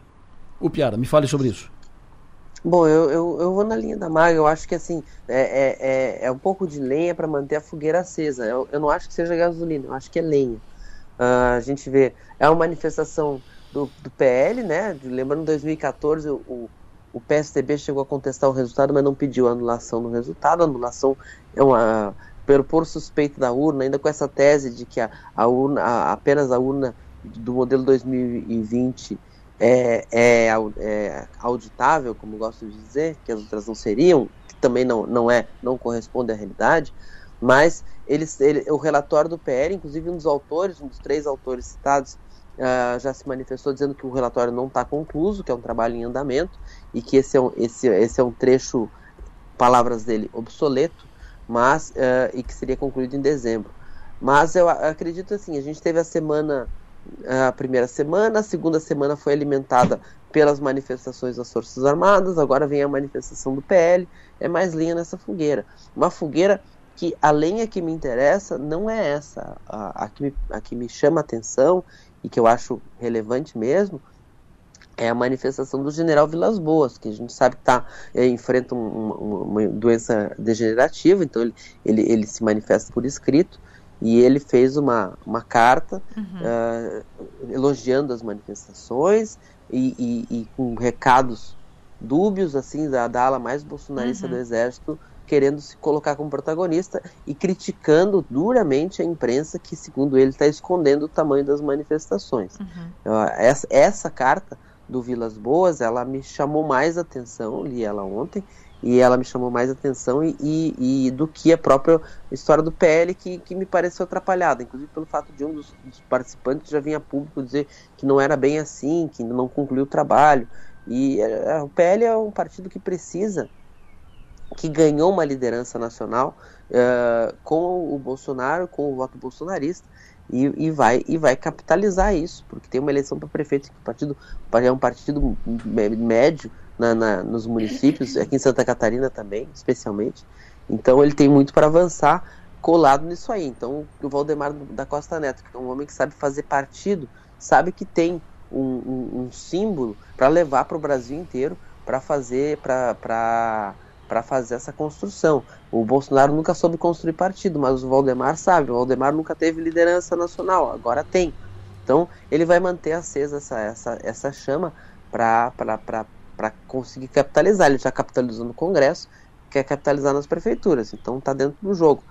Mas e vai, então ele vai se alinhar, ele tem que fazer o PL ficar cada vez mais parecido com o Bolsonaro e com o bolsonarismo. Então eu vejo esse movimento nessa linha. Agora, o recado da caserna a gente sempre tem que ficar atento. Esse, só para concluir sobre essa carta do Vilas Boas, tem uma frase que ele diz que o inusitado diante dos movimentos foi produzido pela indiferença da grande imprensa. Frase que está nessa carta que ele, que ele escreveu. É, e aí eu vou, vou chamar atenção para um ponto que a gente vem debatendo há bastante tempo, né, com relação a ao quanto a imprensa foi hostilizada em diversos momentos, mas a mostra de que sim, a grande imprensa ainda é, é fundamental né, para toda a sociedade. E não, não as, as manifestações não foram ignoradas, em momento algum foram ignoradas. É, talvez o que ele queria fosse, de repente, alguma publicidade, né? mas os fatos estão sendo narrados sim. Não foram e não estão sendo. Mas, enfim, esse é o, uh, é o ambiente. O ambiente uh, surtido que nós temos aí na, nesse momento, de, na, que vai desde o ministros batem boca lá no, no exterior com manifestantes. Eh, temos a, a, reunião lá nos Estados Unidos para discutir a situação do país, ou seja, uma reunião lá nos Estados Unidos com ministros e autoridades para falar em português lá nos Estados Unidos. Uh, nós temos aqui o, o, Lula pegando carona em avião privado para ir no evento inter, internacional. Nós temos as manifestações, temos anunciado o recurso do PL, ou seja, uh, cardápio surtido. Vamos, pra, vamos continuar na política, mas agora saindo disso por uma entrevista com o deputado federal eleito, deputado estadual, deputado federal eleito por Santa Catarina, deputado Valdir Cobalcini. Como é que vai, Cobalcini? Primeiro, parabéns pela sua eleição, eleição, uh, eleição vencedora, eleição de campeão de votos. Parabéns, bom dia. Muito bom dia, bom dia Delor, bom dia Piara, bom dia Magro Trapassoli. É, sim, feliz com a, com a eleição, muito embora não estava contando novamente com, com a, onda, é, mas sobrevivemos a ela. Agora o desafio é, é, é fazermos um, um bom mandato Perfeito. Vocês estão já, o, o, o Cobalcini, evidentemente eleito, né? Vocês já estão operando para o ano que vem. Uh, o MDB está uh, conversando com representantes ou uh, porta-vozes do governador eleito Jorginho Melo para composição de uma maioria na, na, Assembleia, composição política. O MDB vai fazer parte do governo Jorginho Melo, Cobalcini? Olha, nós aguardamos o, o Adelor, o Piara, mais do que o, o governador eleito eh, faça o, o convite para conversar com o MDB e acredito que com, com os outros partidos. Né? O MDB não deve se oferecer, tem boa vontade, é claro, é, mas é, o gesto primeiro deve ser feito pelo governador eleito, ele tem um relacionamento é muito bom com o MDB, tanto é verdade que foi o nosso candidato a senador em 2018, foi eleito é, com muitos votos do nosso partido. É, então, agora, governador legitimamente eleito, aliás, o que fez mais votos em toda a história do nosso estado. É, cabe a ele é, praticar o gesto e cabe ao MDB fazer a avaliação se deve, se não deve é, qual é o tipo de relação que vai ter com o governo, se vai é, é, integrar o governo, se vai colaborar na Assembleia, enfim, eu acho que aguardamos por esses dias. Eu não tenho informação, quem sabe o presidente do partido tem essas informações, mas eu ainda não tenho, apenas fiz um contato com ele, ainda durante o período eleitoral, como amigo que sou, como alguém vizinho de região, não tinha outra é, postura que não o de apoio é, à sua candidatura, muito embora talvez nem, nem precisasse, porque o segundo turno já estava já estava escrito, né? Teria todas as chances de fazer uma grande eleição como na verdade foi. O Piara, à vontade com o Cobalcini. Bom dia, deputado. Parabéns pela vitória. O senhor mais Muito uma bom vez. dia. O senhor mais uma vez é o, é o, mais votado da bancada do MDB, já era tradicional da bancada estadual, agora da bancada federal. Apesar de ondas, eu, eu queria puxar o. O senhor falou que o Jorginho é seu vizinho de região. Eu queria saber assim a expectativa de ter um governador que vem do meio oeste, que vem de, de, dessa base, uh, que um governador que como o senhor fez a sua base numa, numa cidade polo da região, uma cidade maior, mas que é nascido numa pequena cidade, né? O senhor é de São Lourenço, ele é de Bicaré. O que, que isso pode significar no, no, no, governo de Santa Catarina, talvez um pouco uh, para expectativa que cria para pequenas e médias cidades do estado? Olha, sai do eixo Joinville, Florianópolis, enfim, Blumenau, Criciúma, é, o, o, o, governador Moisés é, talvez não tenha, não tenha é, é, sido eleito por, por uma região, por uma cidade polo, sim, pelo, pelo, pelo Estado, né? já que foi beneficiado também pela, pela onda. Mas, claro, o oeste de Santa Catarina é, nunca teve governador eleito, teve governador, mas não eleito foi o, o Cacildo Maldana com a morte do governador Pedro Ivo. Né? E então, é, é, junto com a eleição também vem uma expectativa muito forte para os, os, pequenos municípios. A grande maioria dos municípios em Santa Catarina são pequenos e médios municípios. É, e o desenvolvimento né, do, do interior, do oeste de Santa Catarina, que é uma região extremamente é, é produtiva, mas que tem necessidades prementes, como a infraestrutura, por exemplo, a questão da regionalização é, da saúde é, é, uma pauta que eu também defendo e, e o Jorginho também apresentou durante a campanha. Nós precisamos habilitar em alta complexidade o interior de Santa Catarina.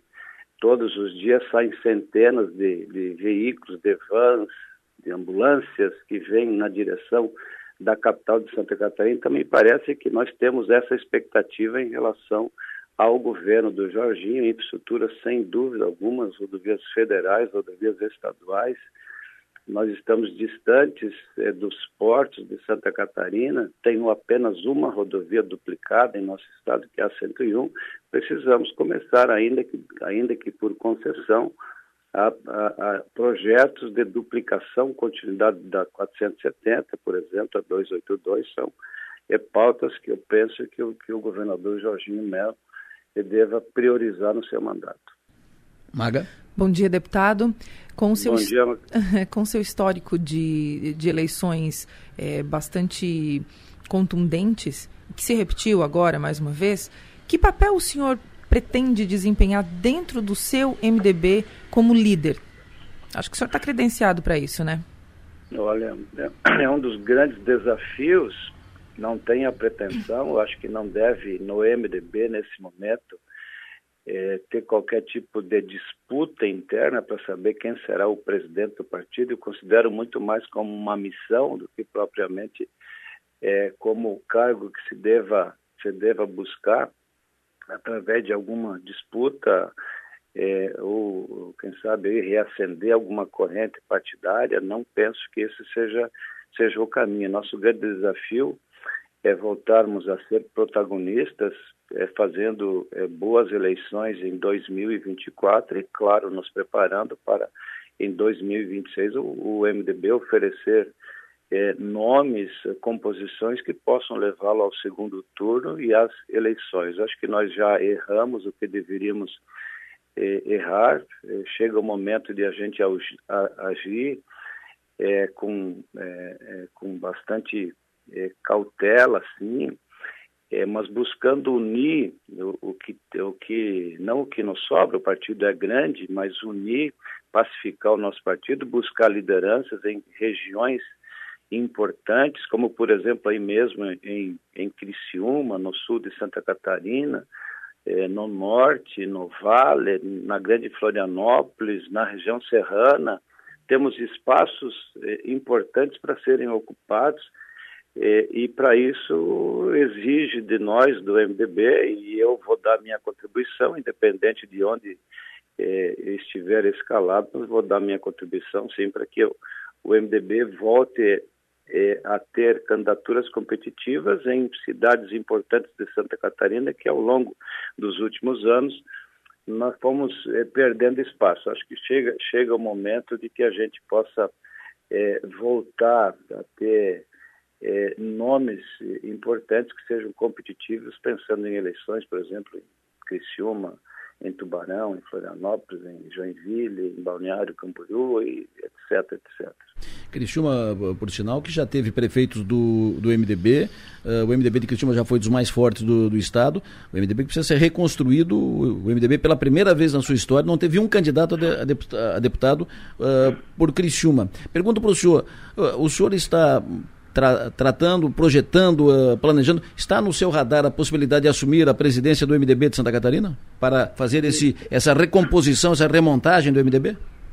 Olha, não está no, no, meu radar, mas também não, não posso fugir à responsabilidade. Nós aguardamos é, que o presidente do partido é, remarque a reunião da, da executiva com as bancadas e, e, aí, então, acredito que seja um fórum para que a gente possa iniciar o debate não vejo que esse ano aconteça alguma coisa ainda, mas já no início do ano que vem nós precisamos ter, é, penso eu, né, é, já traçado um planejamento para 2023 e 2024. Isso não, não temos tempo para perder. Exige muito tempo, exige muita é, dedicação é, e, e a executiva, o presidente do, do MDB terá que ter disponibilidade disposição, acima de tudo, para enfrentar esse desafio que, que não é fácil, eu reconheço. O Piara? Ô, deputado, eu queria saber, uh, essa eleição mostrou que o MDB acabou não tendo candidato a governador, mas não tinha numa eleição sem espaço para números que não fossem 22 ou 13, aparentemente. E o candidato majoritário do partido, Celso Maldani, ficou aquém dos resultados históricos do partido. Uh, qual é o espaço que o MDB tem né, num, numa política polarizada como a gente está vendo hoje em Santa Catarina para ser protagonista? Eu não falo das bancadas que o partido mantém, as prefeituras, o partido em 2002 teve um belo resultado, mas essa disputa, a disputa pelo poder no Estado, onde é que o MDB vai se escorar? Olha, acho que é uma boa pergunta e, e a resposta não é, não é fácil de ser dada, não. Eu vejo de que é, os partidos que não, não estão nos, nos, extremos, direita e esquerda, que não fazem parte da polarização, é, tem que buscar, quem sabe, através de fusão com outros partidos, é, quebrar essa hegemonia que não é fácil. Já tivemos isso em 2018, se repetiu em 2022, a tendência é que isso é, permaneça. Então, os partidos de forma isolada, falo do MDB, falo do PSD, falo, falo do PSDB, é, é, do próprio União Brasil, esses partidos de forma isolada terão muita dificuldade de fazer o um enfrentamento é, com é, a polarização. Então, eu vejo sim que deve-se pensar nisso. O MDB já começou algumas conversas em Brasília e a gente deve é, é, continuar com essas conversas, porque é, é se não fizermos isso, eu vejo é, é, que encontraremos muitas dificuldades. Talvez a gente se salve em algumas cidades médias e grandes pela, pelo fator liderança local, não propriamente pelo partido. Em nível nacional, não é diferente. Maga, Deputado, qual é a sua opinião sobre os questionamentos que vêm acontecendo no nosso estado e no nosso país quanto ao resultado das urnas? Olha, eu considero que eh, a eleição ela, ela se concluiu é, é, no domingo, dia 30 à noite, quando proclamado o resultado, eu não vejo espaço para que, claro, a discussão é válida, é, mas as experiências todas que nós temos ao longo desses anos, todos nós aceitamos as regras do jogo, é, jamais reclamei de qualquer resultado. Aliás, eu nunca vi ninguém reclamar de, de resultado, que às vezes se beneficia, às vezes não, faz parte do jogo democrático. E eu considero legítima a eleição. Na democracia, quem faz mais votos é quem leva. E não, não tem outra alternativa que não aceitar o resultado, torcer pelo Brasil. Eu, como cidadão e também como deputado eleito, né? É, o Jorginho Melo foi eleito praticamente com os mesmos votos do governador, é, do, do, do presidente Bolsonaro em Santa Catarina. Quer dizer, não há o que é, reclamar. Eu penso que a gente deva é, é, focar é, no trabalho, virar a página é, e, enfim, reconhecer que o Lula fez 2 milhões de votos a mais, teve uma região predominantemente né, e que foi sua, por outro lado, o Bolsonaro também teve as suas regiões, mas no cômputo geral e quem venceu foi o Lula e cabe a ele governar, cabe àqueles que não venceram, né? É fazer oposição, fiscalizar o, o, o governo eleito, enfim, se preparar para 2026. Eu não vejo outro caminho. Deputado federal eleito por Santa Catarina, deputado estadual hoje, deputado Valdir Cobalcini, sempre bom ouvi-lo aqui na sua maior. O senhor tem bom dia, bom trabalho. Muito obrigado a você, Adeloro, Piara, Magda, que dá um grande abraço e sempre à disposição. Uma boa semana a todos. 8 horas e 21 minutos. Eu vou seguir nessa linha, agora trazendo um deputado estadual reeleito aqui do sul de Santa Catarina e que está no caminho entre os possíveis, entre aqueles presidenciáveis. É um possível futuro presidente da Assembleia. Deputado estadual José Milton Schaeffer, mais uma vez reeleito pelo sul catarinense. Bom dia, Zé. Bom dia, bom dia, Delor, bom dia a todos os amigos aí que nos ouvem pela Sua Maior, também cumprimentar a Maga e o, o Piara. Perfeito. Zé, uh, as, as informações são, uh, eu conversei contigo ontem, uh, a possibilidade de colocar o teu nome, de, tu te apresentar como possível candidato à presidência da Assembleia. Quero ante, uh, de antemão saber como é que estão essas conversas, efetivamente está no jogo, até que ponto vai e como é que está até agora o, busca apoios, as, as, manifestações de apoio à sua possível, à sua projetada candidatura à presidência da Assembleia. Olha, Belora, a gente tem, tem sido, desde o final das eleições, né, incentivado aqui por um grupo de colegas deputados a nos colocar à disposição como uma alternativa é, para a mesa diretora também de, de renovação, tendo em vista que existe uma, uma sequência sendo conduzida ali e as pessoas também buscam, os deputados, uma outra alternativa. E dentro disso, é, também já o fato de estarmos entrando no quarto mandato, é, o nosso nome tem sido lembrado por vários deputados, não só do Partido Progressista, mas também de outras siglas, como uma alternativa né, para a administração da casa. Claro que é um processo coletivo, é uma, ele, uma eleição que ela é uma verdadeira maratona, são nos seus 42 quilômetros, né? mas começa pelo primeiro passo. E sim, a gente tem recebido esse incentivo e temos nos colocado à disposição como uma alternativa de, de mudança, de renovação na condução da casa, mas obviamente que num trabalho coletivo aqui com todos os 40 deputados. O Piara, o Zé Milton à tua disposição. Deputado, o, o seu nome tem sido citado também para como um possível nome para a Secretaria de Agricultura.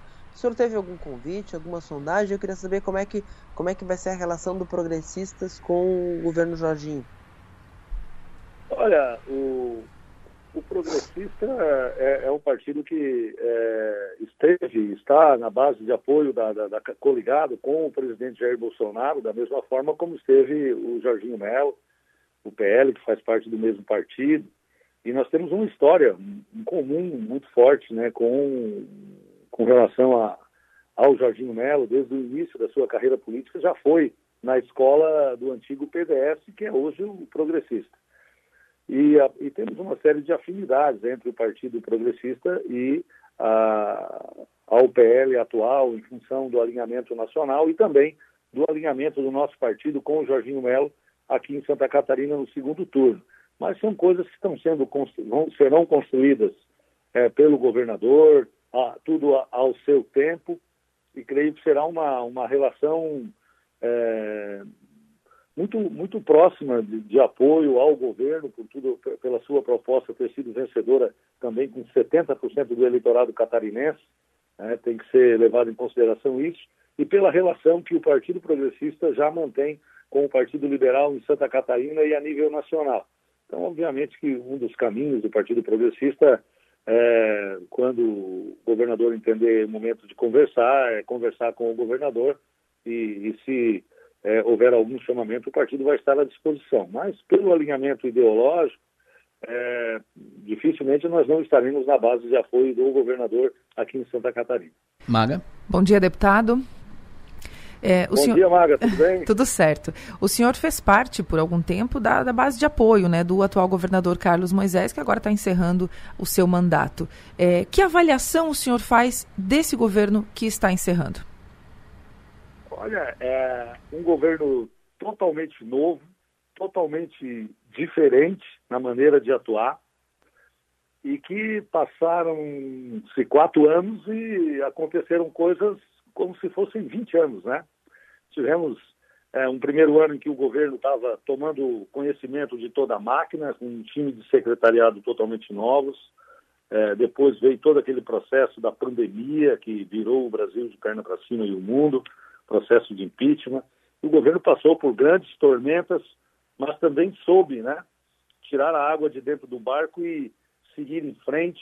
Né? Eu acho que o governador Moisés é, deixa um, um, legado na sua administração de economia, teve a coragem de enxugar a máquina, de extinguir as secretarias regionais, que ninguém lembra mais hoje, mas foram extintas, né, que, e não fizeram falta, ao contrário, o recurso conseguiu chegar nos mais é, longínquos municípios sem as ditas secretarias regionais que eram para descentralizar os recursos. Acho que é um governo que tem muito mérito, que, que mostrou uma capacidade de se reinventar, né?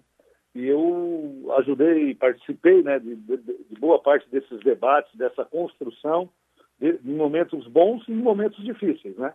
Teve momentos que eram meia dúzia de deputados apoiando o governo, e um deles era o deputado Zé Milton, porque eu acreditava de que é, fazendo economia, é, buscando um novo caminho, né, isso ia fazer bem para Santa Catarina. E, no final, e no, nos últimos anos, o governo, de Santa, o governo Moisés fez grandes entregas, é, tirou do papel obras históricas que estão caminhando, que não deverão mais ser interrompidas.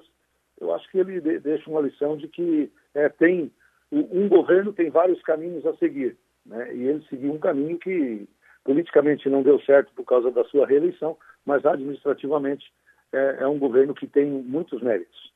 Zé, essa, essa foi a tua quarta ou quinta eleição?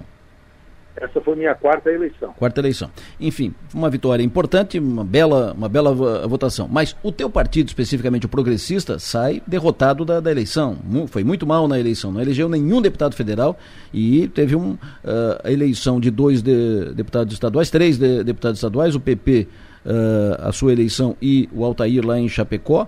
Mas, repito, uh, não saiu bem da eleição, saiu menor, muito menor do que entrou na, na eleição. O PP vai precisar, o teu partido, o progressista, vai precisar de uma recomposição, uma reestruturação. Quem pode liderar isso? Por onde deve começar esse, esse trabalho? Quem vai fazer esse, esse trabalho? Olha, Delor, primeiro é, é, preciso aqui fazer uma consideração né, no nome do, do, nosso senador Espiridião Amin. Né? Ele a proposta né, da, da, candidatura dele foi de dar aos catarinenses né, uma opção é, de um estadista né, e de uma pessoa de, uma, de um conhecimento e também de uma envergadura moral e uma capacidade de trabalho que é invejável. O Espiridião Amin transitou nessa eleição, representou o partido e todos os candidatos foram acusados ou atacados em algum momento ex-Espiridião a mim não foi em nenhum momento. Isso, um homem com a carreira que ele tem, é, é, deixa o Partido Progressista com, com, muito orgulho né, e com muita consideração. Mas, obviamente, que como todos os partidos, o Partido Progressista é um, é um partido que tem capilaridade, que está em cada, em cada cidade. O que nós sabemos que daqui a quatro anos da eleição, o Partido Progressista vai estar lá. Muitos das siglas que disputaram agora deixarão de existir. Mas o partido ele passa, vai passar por um momento de, de renovação, também de, de, de uma nova maneira de atuar, sem perder os valores e os princípios que o Partido Progressista tem, né, de confiança da população. A eleição foi um momento, essa eleição tinha um momento em que algumas características não foram levadas em consideração pelo eleitor e outras foram. Mas vai vir novas eleições e o Partido Progressista estará lá como uma alternativa para a população catarinense. Obviamente que a, a bancada catarin, a bancada de deputados estaduais, juntamente com a executiva estadual é, e também com todos os, pré, os candidatos a deputados estaduais e federais, nós pretendemos formar aqui, junto com prefeitos, um grande colegiado, envolvendo prefeitos, candidatos das últimas eleições eleitos ou não, e também membros da executiva, e a partir daí é, construir né, um, um caminho é, para o Partido Progressista para que ele siga crescendo e à disposição da sociedade catarinense. É um partido que tem muito serviço prestado, é um partido que tem a confiança e credibilidade do eleitor catarinense e é um partido que tem a capilaridade. Se você for em Criciúma, tem um diretório municipal. Mas se você for lá no município de Ermo, uma cidade com 2, 3 mil, ele... 3 mil habitantes, também nós temos um diretório municipal. Poucos partidos têm essa característica e é só uma questão da gente atualizar, reorganizar, motivar. E o Partido Progressista, é, que tem hoje mais de 50 prefeitos, tenho certeza que ele vai seguir crescendo e servindo Santa Catarina. O Piara? O senhor acha que, que nesse momento de, de, de renovação, digamos, do, do Progressistas, o, o a próximo presidente deve vir da bancada estadual? Eu, é, é uma grande possibilidade é, de que a, a, um, um, membro da bancada estadual ou, ou algum prefeito, ex-prefeito, é, que tenha uma projeção regional, né, a, possa assumir a presidência. Isso é algo ainda a ser discutido, mas é uma alternativa que tem sido falado. Maga? Vou repetir ao deputado Zé Milton Schaefer a pergunta que eu fiz ao Valdir Cobalcini, para saber a sua opinião com relação aos questionamentos que vêm sendo feitos com relação às urnas. Deputado, qual que é a sua opinião sobre isso? Olha, Maga, é, eu sempre acreditei é, no sistema eleitoral, nas urnas. eu falei que disputei quatro eleições de deputado, mas disputei duas de prefeito e uma de vice-prefeito, Adelora. Já, já perdi uma eleição e, e venci seis eleições até aqui. É, mas eu acredito que toda, que nós precisamos é, todo esse protesto, no mínimo, né, essa, essa desconfiança da sociedade é, brasileira. A sociedade brasileira ficou dividida nessa eleição. E uma das divisões foi com a questão com o sistema eleitoral. Eu acho que o TSE e nós, enquanto lideranças, é, mas principalmente o sistema eleitoral, é, ele tem que debater esse assunto com a sociedade. A sociedade tem que acreditar, tem que ser levada a acreditar, tem que ter confiança no sistema. Eu acho que é, é nós vamos ter que todo esse processo ele tem que servir pelo menos para é, debater e, e, convencer o eleitor se o sistema está correto, ele está correto. Se ele não está correto, que alternativas nós temos para torná-lo melhor, com mais credibilidade? Porque você tem que ter credibilidade na hora do voto. E é e é claro que uma parcela da sociedade brasileira ela não está acreditando nesse sistema. Eu entendo que o sistema, por todo que ele passa de teste, ele é merecedor de credibilidade. Mas eu, o meu, meu pensamento hoje é que o Tribunal Superior Eleitoral, é, que o sistema judiciário, eles têm que é, debater com a sociedade e convencer a sociedade ou mudar esse sistema para um sistema que a sociedade acredite mais. Nós o senhor... que ter confiabilidade. E o senhor acredita no sistema? O senhor então, acredita nesse sistema? Eu, eu acredito no sistema, mas eu, eu entendo de que a sociedade é que precisa acreditar nele. E hoje uhum. parte da sociedade brasileira não está acreditando. Uhum. Deputado estadual reeleito José Milton Schaeffer, deputado do Sul Catarinense, muito obrigado pela entrevista, sempre bom ouvi-lo, tenha um bom dia, bom trabalho. Obrigado, Adelor. Obrigado, a Maga, ao Piara. Deixa um abraço ao Adelor aí, o Piara, que é meu amigo lá do Balneário Arroio do Silva. Eu sou lá da Guarita, do Sombrio, e ele do Arroio do Silva. Somos então, vizinhos. é uma grande alegria estar com todos vocês aqui nesta manhã. Tenhamos todos uma ótima quarta-feira. José Milton Schaeffer, quarto mandato, quarta eleição, quarta eleição vencedor, mas já foi vice-prefeito Sombrio, já foi prefeito Sombrio du duas vezes, com duas gestões muito bem feitas, muito bem posicionadas. Qual é a possibilidade do Zé Milton de presidência da Assembleia, Piara? Hoje ele está crescendo na Bolsa de Apostas, Adelor. Ele, ele, poderia ser um nome apoiado por parte da bancada do PL.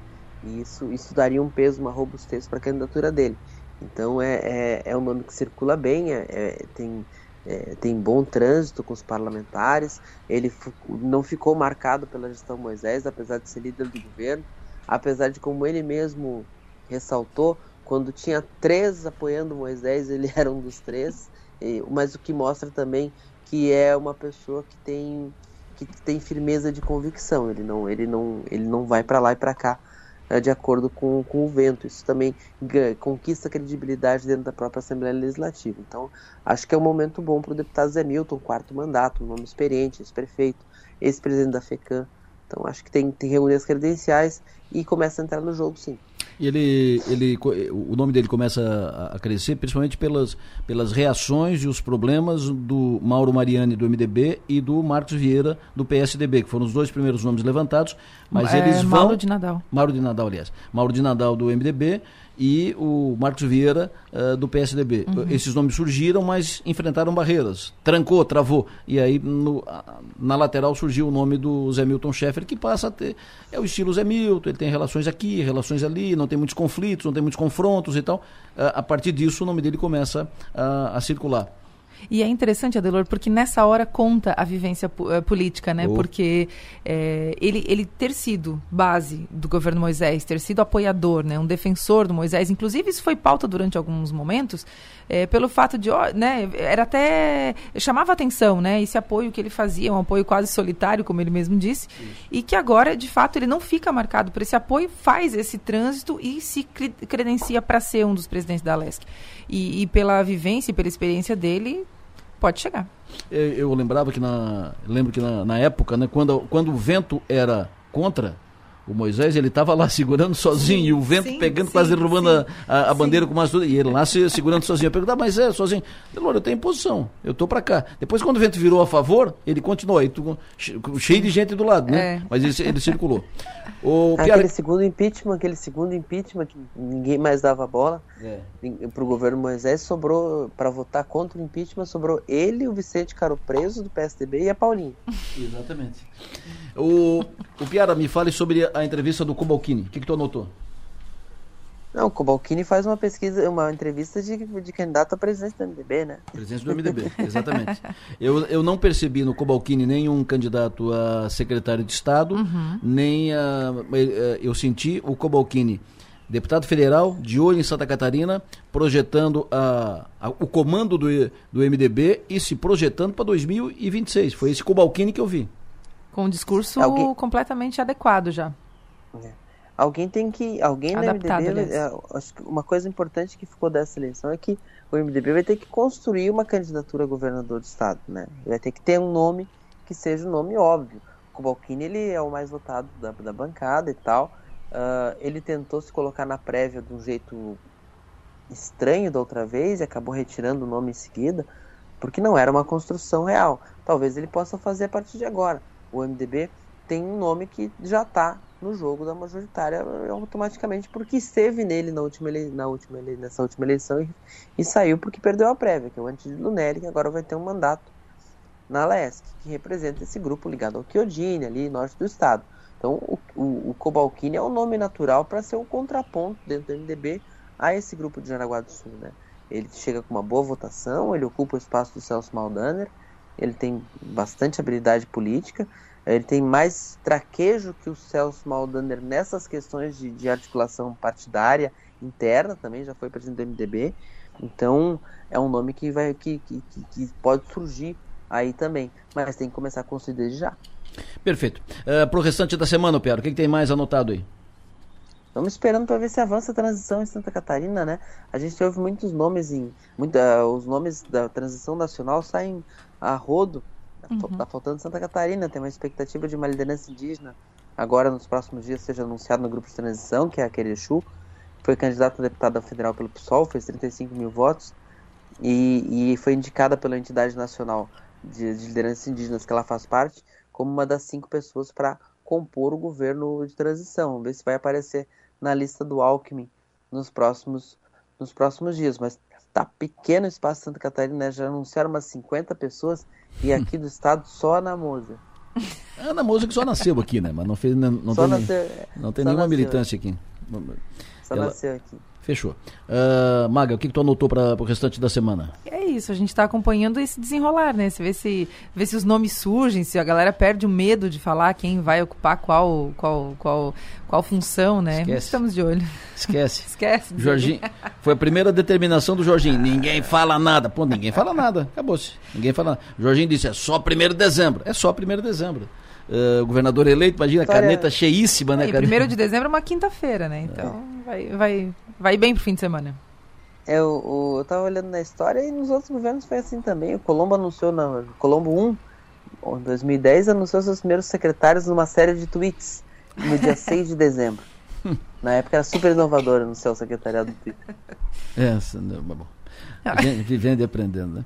O professor, que, tomara que Jorginho não faça a mesma coisa, né? Jorginho e Jorginho. Little Jorge Little Jorge. Little Jorge. Não, não, no Jorginho vai, tem que anunciar o secretariado dele ao vivo na São Maior, né? Claro. Que não seja diferente. O Piara, sucesso e energia, bom trabalho, até amanhã. Até amanhã, Delor, um abraço, abraço, Maga. Não, um abraço. Me, não me despeço da Maga, que ela fica comigo aqui, nós vamos conversar mais aqui em seguida.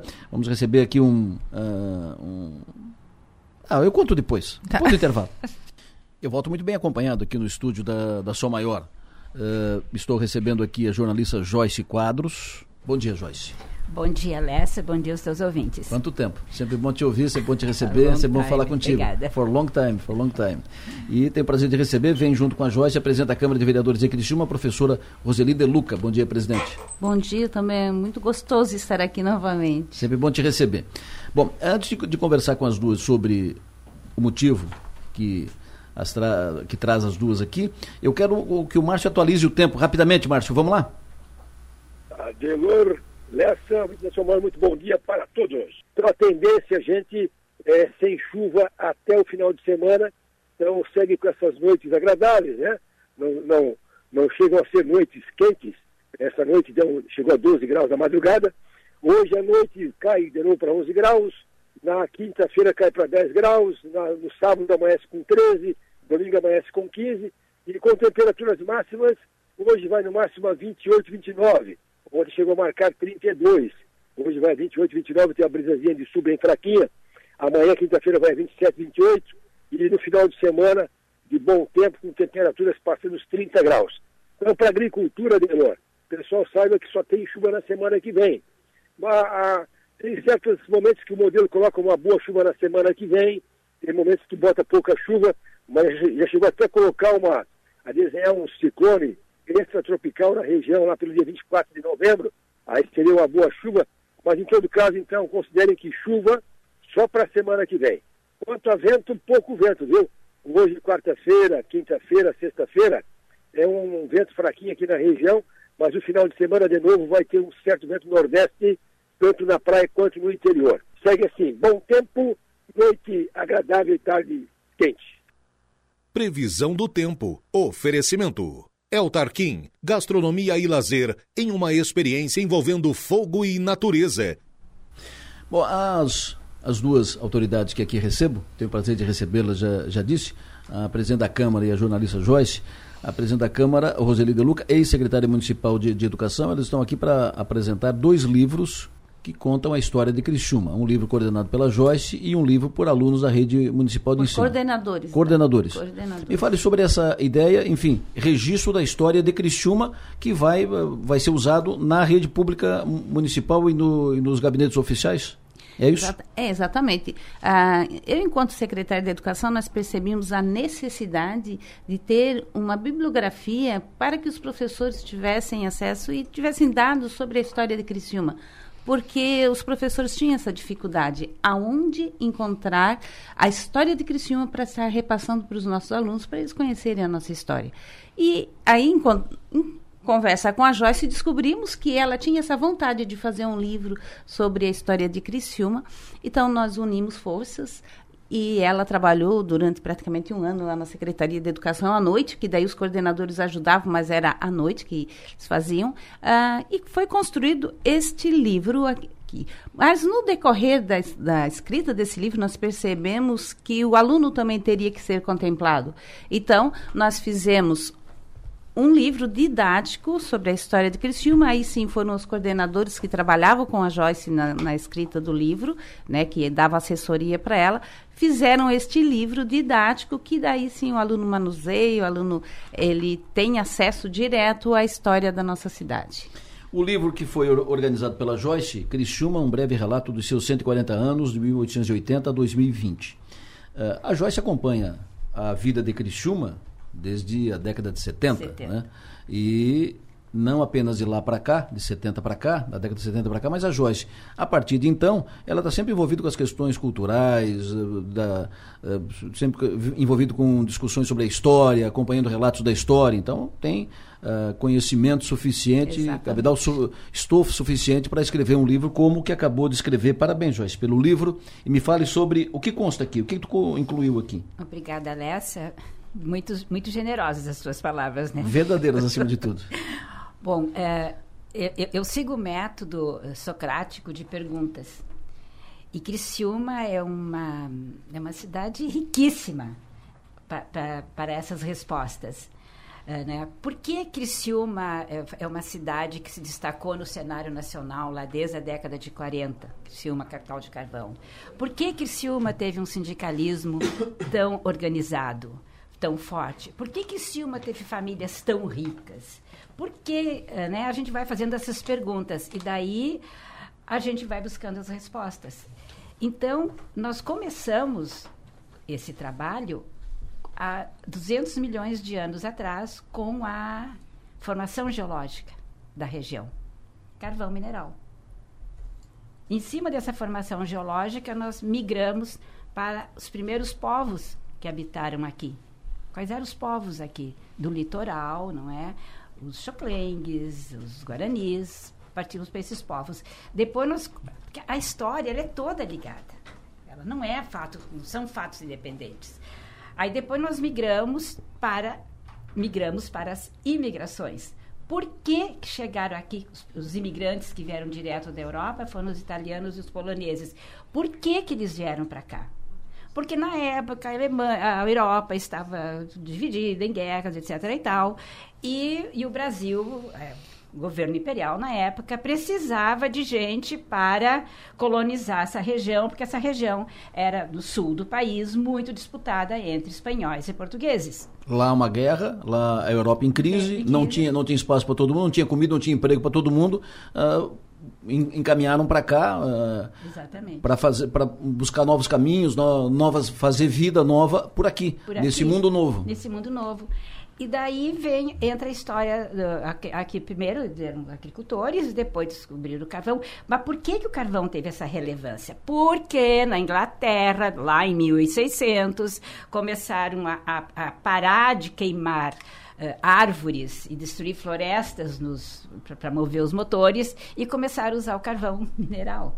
Veio a Revolução Industrial. Então, Criciúma, ela pegou essa onda de valorização do carvão mineral no mundo. Aí veio a Primeira Guerra Mundial, que, que parou a importação de carvão uh, da, da Europa e né? A gente sabe, no detalhe da Guerra Mundial, e daí precisou valorizar o carvão nacional. Depois veio a Segunda Guerra Mundial, depois veio a crise do petróleo, todos os momentos que foram valorizados, e por isso que essa economia se tornou tão pujante. Aí, eh, por que que Criciúma hoje, só assim, é, é, entende? É tudo relacionado. Daí esse livro conta tudo, tudo isso em décadas. Como é que foi a década de 30, a década de 40, a década de 50, não é? Porque a gente não começa a história no dia 6 de janeiro. Né? Nós tivemos a, a, cuidado de. Dia 6 de janeiro é um símbolo uh, que nós guardamos como um feriado de, de Criciúma. Mas a história não começou Não ali. começa ali. Não Começa começa, ali. antes. A Isso. história começa antes, né? Isso é um consenso entre várias pessoas. Isso é- e para encerrar, assim, por exemplo, para ver O como 6 de janeiro ficou ma- marcado, foi, eh, era a festa de aniversário do Marcos Lovares, né? o Coronel Pedro Benedetti. Ah, do Pedro Benedetti. É, é isso que consta, De, né? de- de aniversário ou de nascimento? de aniversário do Pedro Benedetti, que Pedro sempre Benedetti. faziam festa. E ali, aí os né? imigrantes se reuniram É. tal, e aí... Então a gente não sabe, né? Isso são, conta, Uhum. são os relatos orais que a gente conta. Mas daí só encerrando, por exemplo, dando um salto na história. Por Hum. que que hoje Criciúma é um centro médico dos mais importantes, é o mais importante centro médico entre Florianópolis e Porto Alegre? Nós temos o centro médico respeitadíssimo aqui. Isso, isso. Por quê? Criciúma foi uma cidade que sofreu muito problema de saúde, com bronquiose. Daí os filhos aqui dos, dos, dos- dos- Mineiros. é, sim, o- os filhos dos, dos, dos criciumenses, eles iam estudar fora, eles estudavam medicina, engenharia de minas e geologia. Uhum. Porque essa era a história da cidade. Sim, sim. E voltaram e construíram essa. Desenvolveram, ajudaram a desenvolver. Hoje nós temos gente, né? Não, não só gente daqui, gente de todos os lugares. Eu mesma não sou daqui, né? Não sou nativa de Criciúma. Ah, porque foram agregando. Entende? Então, essa, essa é, esse é o método socrático de você entender os acontecimentos. Como que eles aconteceram dentro de toda uma cadeia. Não é que vai levando esse, vai levando aquele. Que tá, por que, que as pessoas estão na rua hoje? Tem que ver por que, que começou isso, quando que começou, para a gente poder entender a história. O, o, Ma- o, o Márcio Sônico, que é o nosso homem do tempo, filho do Mário Sônico, que foi vice-prefeito de, de De Criciúma. Criciúma. O Márcio escreve, diz pra Joyce que o pai, Mário Sônico, leu o livro e aprovou em tudo, em especial quanto ao relato da descoberta do carvão em Criciúma pelo Giacomo Sônico. Muito obrigada. Joyce, nesse teu livro que tem aqui quase 200 páginas, né? é, no teu processo de pesquisa para reunir todas essas informações, o que, que mais te chamou a atenção da nossa cidade? é, é, o, é o fio condutor da história da cidade. O fio condutor. Tudo, to- todos os, todos os, os né, seguindo esse método pré-socrático, ah, socrático, todos os acontecimentos eles são, eles se encaixam. Todos se encaixam. Eu não encontrei nenhuma ponta solta. Todos eles se encaixam. E eu- eu não teria, não diria assim que teve uma coisa que me chamou mais atenção, entende? Hum. Foi sempre todos os acontecimentos se encaixando, um dando origem e levando ao outro. Eu não, não teria assim como dizer um em especial. Roseli, o Dalto pergunta o seguinte: esse livro da história de Criciúma vai ser disponibilizado para compra, eh, onde encontrar, livraria, ou ele é específico para a rede municipal de ensino? Ele não é da rede municipal de ensino, só o didático sim, mas Pedro ah, Paulo esse- Canela também pergunta isso, onde comprar o É, livro. Não, ele não é um livro que está à venda. Ele foi, ele foi produzido pela Secretaria Municipal de Educação e depois a própria prefeitura mandou produzir mais. Ele é um livro que ele é doado, né, para as pessoas. Quando vem um visitante ah, na prefeitura, ele é doado esse livro. Nós estamos doando esse livro agora, por exemplo, os meios de comunicação. Então, é um livro que lhe é doado, porque ele não, não existe um lugar que possa comprar o livro. Eu posso ver com a, a prefeitura, né, com a própria secretaria, uma maneira de estar disponibilizando para as pessoas. Mas hoje ele é, é feito por doação. Perfeito, porque eh, um livro desse, eu, eu compreendo a curiosidade da- das pessoas, e outros Uhum. ouvintes já estão perguntando aqui sobre o livro, porque nós temos poucos registros da história da cidade de Criciúma. E- Documentado, assim, né? documentado, escrito, tal, são poucos registros. E a história é contada de, de, de pai para filho, de filho para o outro, e daqui a pouco ela se perde. Ela se perde. Se não ficar registrado isso, ela se perde. Então, ah, certamente aqui, muitos dos ouvintes já foram questionados, por que disso? Pá, não sei, não lembro direito, ouvi falar que era assim, que era assado. Então é importante que isso fique registrado. E eu compreendo a, a curiosidade. Não dá para ter esse livro em casa? Eu gostaria de ter esse livro em casa, por- exemplo. É, hum, E eu não sei se a prefeitura, se a Câmara pode fazer isso, pegar esse livro, imprimir mais é, três, três quatro é, mil exemplares e colocar para venda, entendeu? É, é mas nós teríamos que ver a questão legal. Pois é. A, a, da, de, mas repente, eu vou conversar, eu vou é. ver da parte legal disso. E, de repente até fazer uma ação, uma ação, né? Compra o livro e destina esse valor para doação, doação, né? Para alguma Olha, causa social, ótimo. enfim. Sempre lessa com suas ideias brilhantes, dando trabalho né? para os outros. não, eu acho, eu acho pertinente porque as pessoas querem, mas nós não podemos estar doando por doar, tem que claro. ter. É porque são 220 mil pessoas que moram aqui, então. Ah, mas eu acho que é muito importante. Eu sempre digo que nós temos que conhecer para amar. Então, nós temos que conhecer a história da nossa cidade, os nossos filhos, os nossos alunos têm que conhecer a história para amar a nossa cidade cada vez mais. Claro. Então, nós podemos ver dessa possibilidade e vamos te dar o retorno, com certeza. Daqui a pouco, quem pagar IPTU, por exemplo, que o, o ganha contribuinte um ganha um ganha livro. Um livro. É. São ideias. É. O importante é colocar esse livro na, na casa na das casa pessoas, das na pessoas. casa de cada um cidadão. As pessoas Exatamente. têm carência disso, têm carência de, de informação so, sobre isso. E como tem gente aqui per, perguntando so, sobre Eu recebi também. É porque as pessoas não viram como esse livro Nossa. é bonito, né? Pois Se é. elas vissem como ele é bonito, elas iam ficar mais interessadas ainda. Então, ele ficou tão bonito que assim, não, mas bonito. esse livro aí nós não podemos. Aí fizemos esse. mas, e coincidiu, porque nós mas não esse, tínhamos... esse segundo livro aqui, que é da Secretaria Municipal de Educação, isso é uma... É uma síntese do, do que tem aqui? Isso, ah, tá. isso. Ele foi feito paralelo. Para uso e, na sala de aula? É para uso na sala de aula. Maravilha. Inclusive, esse livro nós vamos, nós vamos também nas escolas particulares e, e está hum. cedendo daí para... Se as escolas particulares quiserem, elas podem ir na gráfica e elas fazerem, ninguém vai cobrar nada para elas terem nas suas escolas. Isso também já é um, um caminho que nós vamos seguir também nas escolas particulares. E esse livro, quando nós fizemos na Joyce, nós não sabíamos, na nossa conversa, foi uma coincidência que Cristina fez 140 anos. Eu disse, ah, mas vai ser bem uma data certa, tal, e por isso 140, tudo uh, coincidiu, é, né, fluiu. É, fluiu né? para ser o 140. Para ser o 140, então deu tudo certo porque era uma ideia antiga, era uma necessidade e coincidiu com 140 anos de crescimento. É, eu participei para escrever o, o, livro dos 100 anos. Eu Isso. sou jurássica, né? Não. Agora eu 140. Cedo, cedo. Daí qual, qual que é o próximo agora, já? Aí pro ela, 150, é, né? Ela quer, não, nós estávamos comentando que também agora em 25 Criciúma vai fazer 100 anos de emancipação, emancipação política. Eu já tenho mais um projeto para nascer aí, é, né? Já, já tem mais um projeto para nascer. Criciúma como cidade oficialmente é 100 anos daqui, é, em 25, né? É o registro de nascimento. É, né? Exatamente. É ali, é a lei. Dizer isso, a data de nascimento. É a né? data de nascimento. O teu registro do teu nascimento é a tua data de nascimento. A data de nascimento de de, é 4 de novembro. 4 de novembro de, de 100 anos vai fazer agora em, em 2025. Isso. É. 6 de janeiro é a data de colonização. Exato. É a data que ficou Sim, consensuada. marcada, consensuada, é. que é a data de, de, colonização. Que também não é ali, né? Mas ficou consensuada é, aquela é. data ali, que houve um, um evento ali familiar e tal, mas enfim, ficou consensuado e assim ficar, tá na história. Esses são relatos orais que se diz, né? Isso. O consenso de relatos orais, 6 de janeiro. O documento é 4 de novembro de 1925. Exatamente, aí que começou a ter os prefeitos, câmaras de vereadores,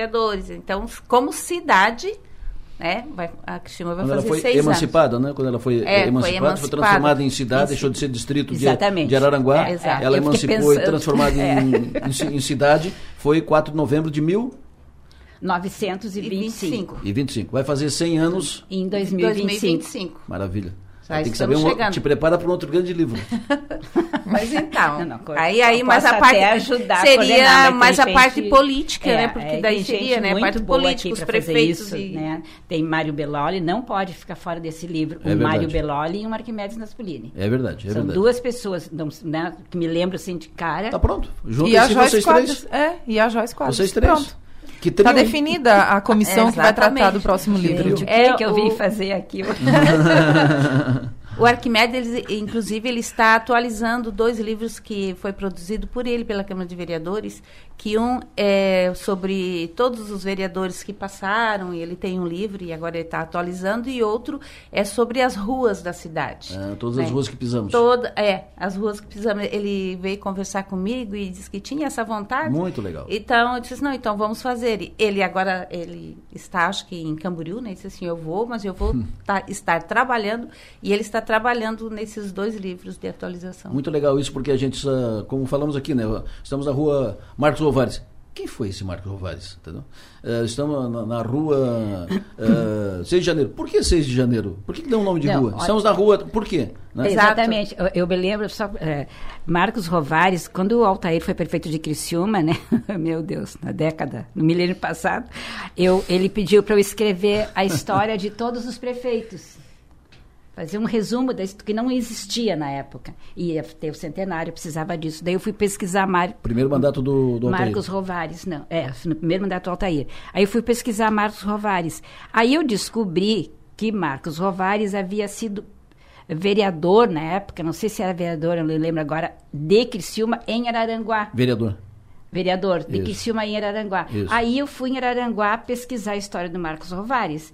Aí que eu entendi por que, que a primeira carbonífera de Criciúma, que foi fundada em 1917, se chamava CBCA, Companhia Brasileira Carbonífera Araranguá. Isso. Porque, na época, Criciúma, Criciúma pertencia a Araranguá. Era distrito de, e de eu acho que a tua cidade chora até hoje, porque perdeu Criciúma. Ou não, não sei. Uh, se dão, se dão perdeu Criciúma e perdeu a Delor também, né? Porque ele é É. é. Vereadora, parabéns pela iniciativa. Investir na história da cidade, na cultura da cidade, no, no, no, preservar o registro histórico da cidade, isso é um belo investimento. Parabéns pela iniciativa.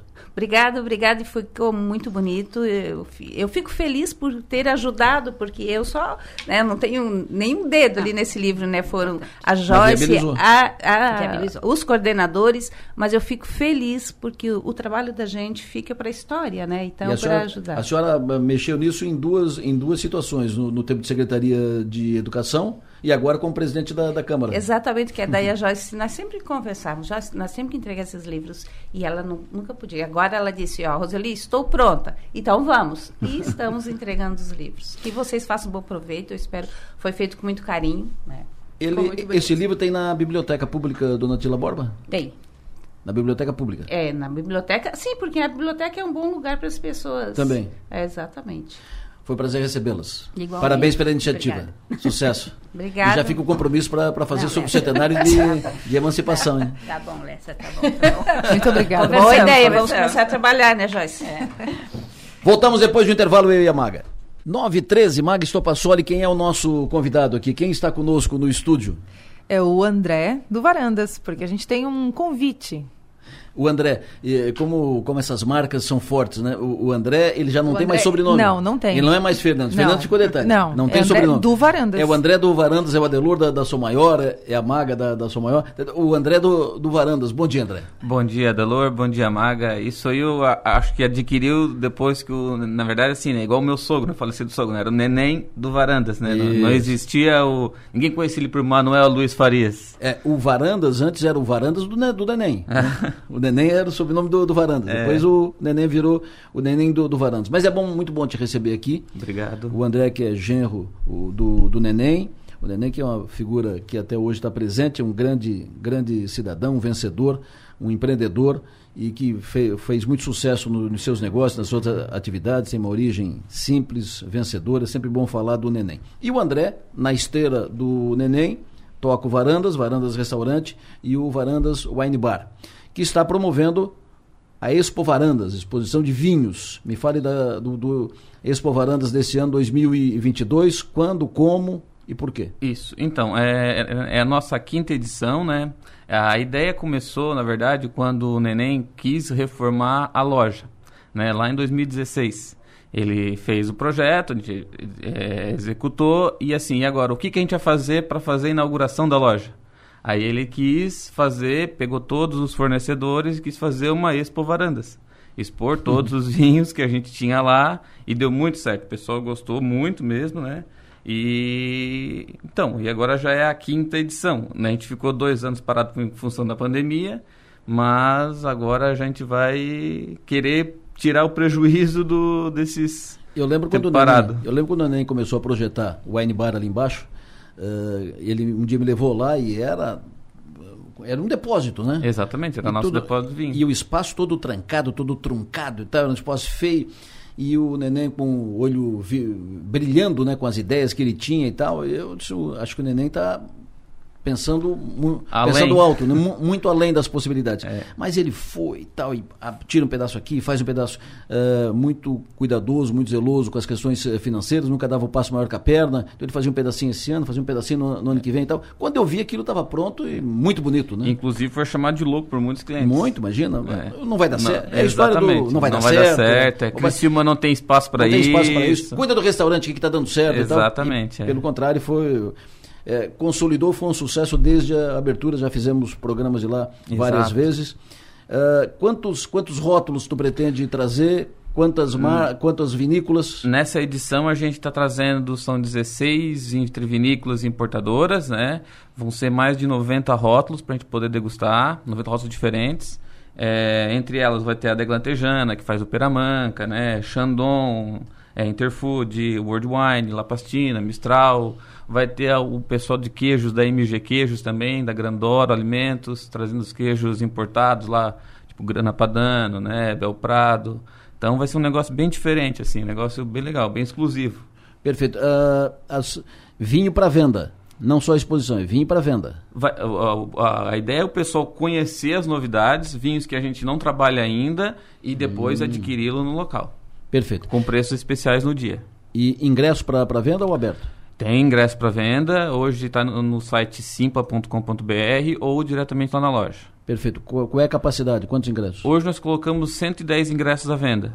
Então tem que o pessoal dar uma corridinha porque está no final. 110 ingressos. As pessoas têm possibilidade de degustar os vinhos todos que serão a, apresentados e mais. Uh... E vai ter uma mesa de frios muito bacana, né? Uhum. É, mas assim, se, é, eu acho que a pessoa não vai conseguir degustar os 95 claro, claro, claro, claro, claro, Imagina. Mas tem, tem gente que quase chega lá. 95? É. Tu tá louco. Mas enfim, uh, com o ingresso tem, tem a possibilidade de degustar os vinhos que serão uh, apresentados e mais ainda uh, aproveitar da mesa de frios. Isso, e, e, além, além disso, todos, em todas as mesas vão ter a, o pessoal da importadora explicando o vinho. Então também a história da, da, da do vinho, né? O porquê do vinho é interessante para ele também saber o que, que ele está comprando. Tem como antecipar alguns rótulos que, que estarão na degustação à disposição do público? Tem, tem, tem. Vai ser Marquês de Murrieta, é, Terrazas, vamos lá lembrar mais. Tem Nacional, vai ter algum? Nacional tem a, a, família Beber, ali do Rio Grande do Sul, né, do Vale dos Vinhedos. Tem hum. a, a, Vila Francione, tem a, a Tera também. Aí da Casa Valduga também vai ter. Então tem, é bem, bem, completo, bem diversificado, sim. Mais vinhos nacionais ou mais vinhos importados? Não, mais vinhos importados. Importados e mais vinhos importados da, da Europa, velho mundo ou aqui da... Euro, Europa, velho mundo. Europa, velho mundo. Estamos falando de França, França, Itália, Itália Portugal. Portugal. Isso tu trouxe lá na tua viagem lá, não? Não, não, não, na minha viagem não. não. Lá é, só conhecimento. São vinhos mu uh, muito interessantes. Vinho, e o André se especializou nisso, ele, ele mergulhou nisso, ele é um entendido de vinhos, e, e ele pega com, com, facilidade, tem sensibilidade para o vinho. E quando tu fala no, na região do Vale dos Vinhedos, no Rio Grande do Sul, cada, cada, cada mês se conhece uma, uma vinícola diferente. uma vinícola nova é, e vinhos cada vez melhores. É, né? Eu gosto muito muito fã das espumantes na, da, nacionais. Que é a grande marca do Rio Grande do Sul. É. Mas vinhos muito bons de, vinícolas novas no Rio Grande do Sul, de Flores da Cunha, de Bento. Uh, Alto Feliz, que Alto ninguém Feliz, conhece. Que é ao lado ali, né? É, mas ninguém fala, né? Ninguém, ninguém fala, ninguém fala. É, que, inclusive vai ter a Donguerino, que vai estar na... Que é de Alto Feliz. Que é de Alto Feliz, que faz vinhos excelentes. Excelentes vinhos. Maga questiona, aperta o André, fica, fica à vontade. André, é, que horas começa o evento e, e, a compra de ingresso propriamente? Pode ir direto na loja, compra pelo WhatsApp? Qual que é o WhatsApp pode, de vocês? Pode, pode ser sim. A, o evento começa às, às, 16, às 18 horas, desculpas, né? É, pode comprar pelo WhatsApp, que é 3433-4321 que a gente manda o link para vocês, né? E ou pelo site ou na hora do evento lá, se ainda tiver ingresso. Começa amanhã. Amanhã. Começa amanhã, então é amanhã e sexta? Não, não, só amanhã. Só amanhã. Só amanhã? É. Ah, é só amanhã? Isso, só na quinta. Hum, o evento é só na, na quinta-feira amanhã, a partir das 18 horas. Isso. Por isso que é importante todo mundo comprar ingresso antes, porque senão não, não é, tem, é só 110 pessoas. Isso. Tem capacidade para 110. Isso. Maravilha. Amanhã, a partir das, das 18 horas, 95 rótulos serão apresentados. Exatamente. Com possibilidade de degustação. Exato. E vocês vão fazer o concurso quem é que degusta mais? Chegando no final, ver quem bebeu todos.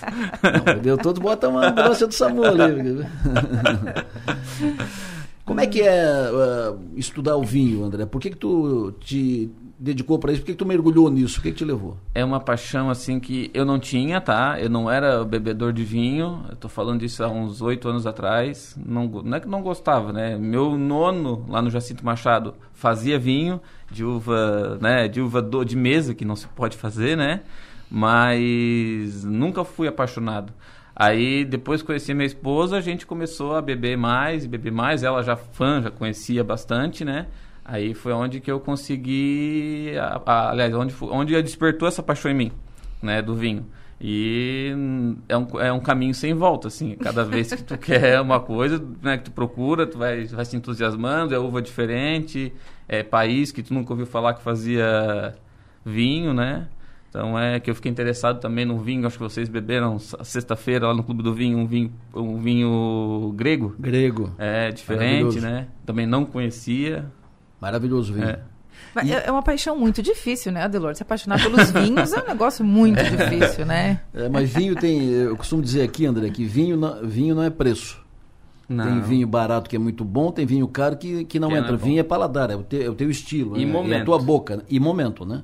momento, ambiente, tudo, Exatamente. né? Então, vinho é, é, é, é, muito especial, não é uma... Não é preço. Não. não é, é, é, o que tu gosta. Vinho bom é o que tu gosta, não é caro. Eu fui agora na Serra Gaúcha, conheci um, uma, um vinho de uma vinícola, por, por isso estou falando dessas vinícolas novas, uma vinícola nova lá de Flores da Cunha. Um vinho maravilhoso, redondo, redondo, um vinho maravilhoso, que eu não conhecia. Vinícolazinha pequena, lá de, lá de Flores da Cunha. E vinho muito bom. Ou seja, Vinho não, não é preço. Vinho é, é paladar, é, é, a tua boca, é o, é o momento. Exatamente. Então é sempre muito bom falar de vinho. E encontro de vinho como este, né? um evento desse de vinho que acontece amanhã no Varandas, Expo Varandas 2022, é momento para boas conversas, né? É, Conversa não. com vinho à mesa, é sempre boas conversas. Aproveitar, convidar os amigos aí, né, para fazer uma boa conversa lá com eles, bebendo um vinho e comendo uma bela de uma tábua de frios. Maravilha. Prazer te receber aqui para falar de coisa boa. Imagina, o prazer é todo nosso. A equipe Varandas agradece. Maga, fechou? Fechou. Muito obrigado pela tua participação extensa hoje. Estamos aí. Né? Participação estendida. Verdade, é um prazer, tá? Obrigada. Sucesso e energia. Pode me, me chamar sempre, viu? Principalmente para falar de vinho. Exatamente. Alô, Lucas Rocco, bom dia. Bom dia, muito bom dia. Olha, a semana do mercado financeiro começou lá na segunda com a bolsa subindo para 113 mil pontos, o dólar voltando para R$ 5,30. Ontem, com o feriado da República, o mercado por aqui esteve fechado, mas os recibos de ações nego brasileiras negociadas no exterior avançaram 0,70%. Destaque para a Embraer, com a maior alta entre os papéis brasileiros, com 5% de avanço as discussões aqui em relação à transição seguem bastante intensas. Primeiro, em relação ao teto de gastos e o Bolsa Família. No exterior, o mercado ontem teve um dia bastante positivo, com resultados de inflação nos Estados Unidos abaixo do que o mercado esperava. Veio pela metade o avanço inflacionário eh, dos preços ao produtor no, nos Estados Unidos, divulgado ontem. Hoje temos as vendas no varejo e se essas vendas no varejo confirmarem uma desaceleração econômica, é isso que o mercado quer ver nos índices. Se for confirmada essa desaceleração econômica, a tendência é que o mercado mantenha esse bom humor da abertura agora. É, os mercados acabaram de praticamente zerar os ganhos, mas estão todos ainda no positivo. Os três principais índices é, das bolsas norte-americanas, commodities em alta e, e petróleo também. Petróleo 0,3 de avanço em 87 dólares o barril, um pouquinho abaixo do que ele operou na segunda-feira. As criptomoedas seguem é, sofrendo bastante, o Bitcoin já ali em 16 mil dólares, bem abaixo dos 20 mil dólares, 22 mil dólares vistos algumas semanas atrás. É, então vamos acompanhar como é que vai ser o pregão hoje, principalmente essa movimentação do governo de transição, teto de gasto e ministro da Economia. É isso que o mercado está operando internamente é, nesse momento. Então, qualquer notícia em relação a isso, o mercado deve oscilar bem e na abertura devemos receber esses, esse avanço de ontem, no qual nós não participamos. Beleza? Por enquanto é isso. Um abraço. Eu falei para o monitordomercado.com.br. Bom dia. No bolso e na bolsa. Oferecimento. Locativa. Rendercar Service. Oficina especializada Audi. E Hotel Darouti. Beleza, Lucas? Beleza. Volto já para fechar o programa. Quero dar um bom dia especial, um abraço do Alex Zanetti. O Alex uh, é genro do Gilberto Lima. Gilberto Lima, meu amigo, meu companheiro, com quem aprendi muito. Uh, trabalhamos juntos na TV Eldorado, lá atrás. O Gilberto, é, a formação acadêmica dele, a sua, o seu canudo é advocacia, ele é advogado. Mas ele foi um, grande editor na, no tempo da TV Eldorado, grande editor, no tempo que tinham aquelas ilhas mais, uh, mais, mais simples, né? não tão sofisticadas quanto hoje. Ele era um craque na, na edição do, do, do noticiário, né? na montagem da, das, das matérias que iam no noticiário televisivo, tanto ao meio-dia quanto à noite. E ele, ele era um exímio apresentador. Teria muito futuro o Gilberto Lima se investisse nessa carreira, mas com o tempo ele saiu da TV e voltou para a advocacia, onde faz, cumpre a sua atividade, além de outras atividades, outras ações comunitárias, o Gilberto Lima. Então, um abraço para o Gilberto. É, por causa do seu genro, o Alex Anetti, para quem eu mando um abraço, um abraço para o Alex e um abraço para o Gilberto Lima. Feito isso, hoje, 60 minutos, hoje vai tratar um dos, um dos assuntos interessantes da pauta dos 60 minutos, apresentado pelo Arthur Lessa, um clube de vantagens de Criciúma. Hoje será uma das pautas do 60 minutos a partir do meio-dia, programa apresentado pelo Arthur Lessa, um clube de vantagens uh, de Criciúma. 60 minutos, pauta de hoje. Amanhã, aqui no programa, eu vou anunciar um evento protagonizado pela Som Maior. Amanhã, um evento protagonizado, liderado, organizado pela Som Maior. Vou anunciar amanhã. Eu não vou dar spoiler hoje não, para amanhã. E para fechar o programa, vamos continuar fechando com música. Lembrando sempre que o nosso papel nessa vida é ser e fazer feliz. Uh, eu vou, eu vou, eu vou, eu saio daqui agora e vou ficar sentado à beira do caminho com Erasmo Carlos. Bom dia. E segue o mantra.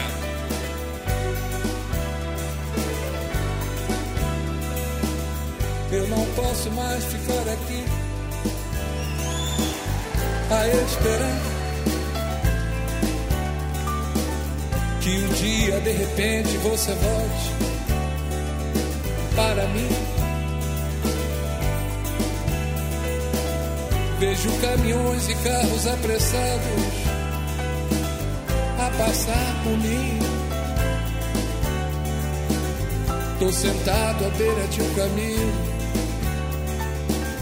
que não tem mais fim. Meu olhar se perde na poeira dessa estrada triste onde a tristeza e a saudade de você ainda existe. Esse sol que queima no meu rosto, um resto de esperança, de ao menos ver de perto seu olhar, que eu trago na lembrança preciso acabar logo com isso. Preciso lembrar eu existo, eu existo, eu existo.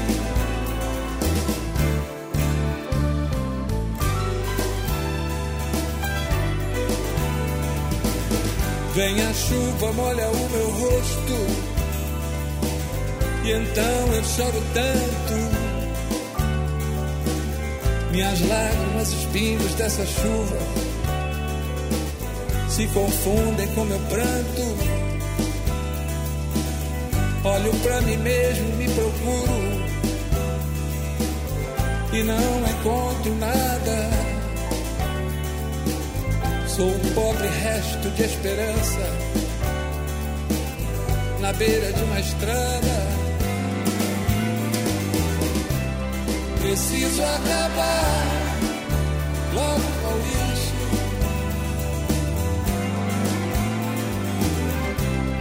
Preciso lembrar, eu existo, eu existo, eu existo.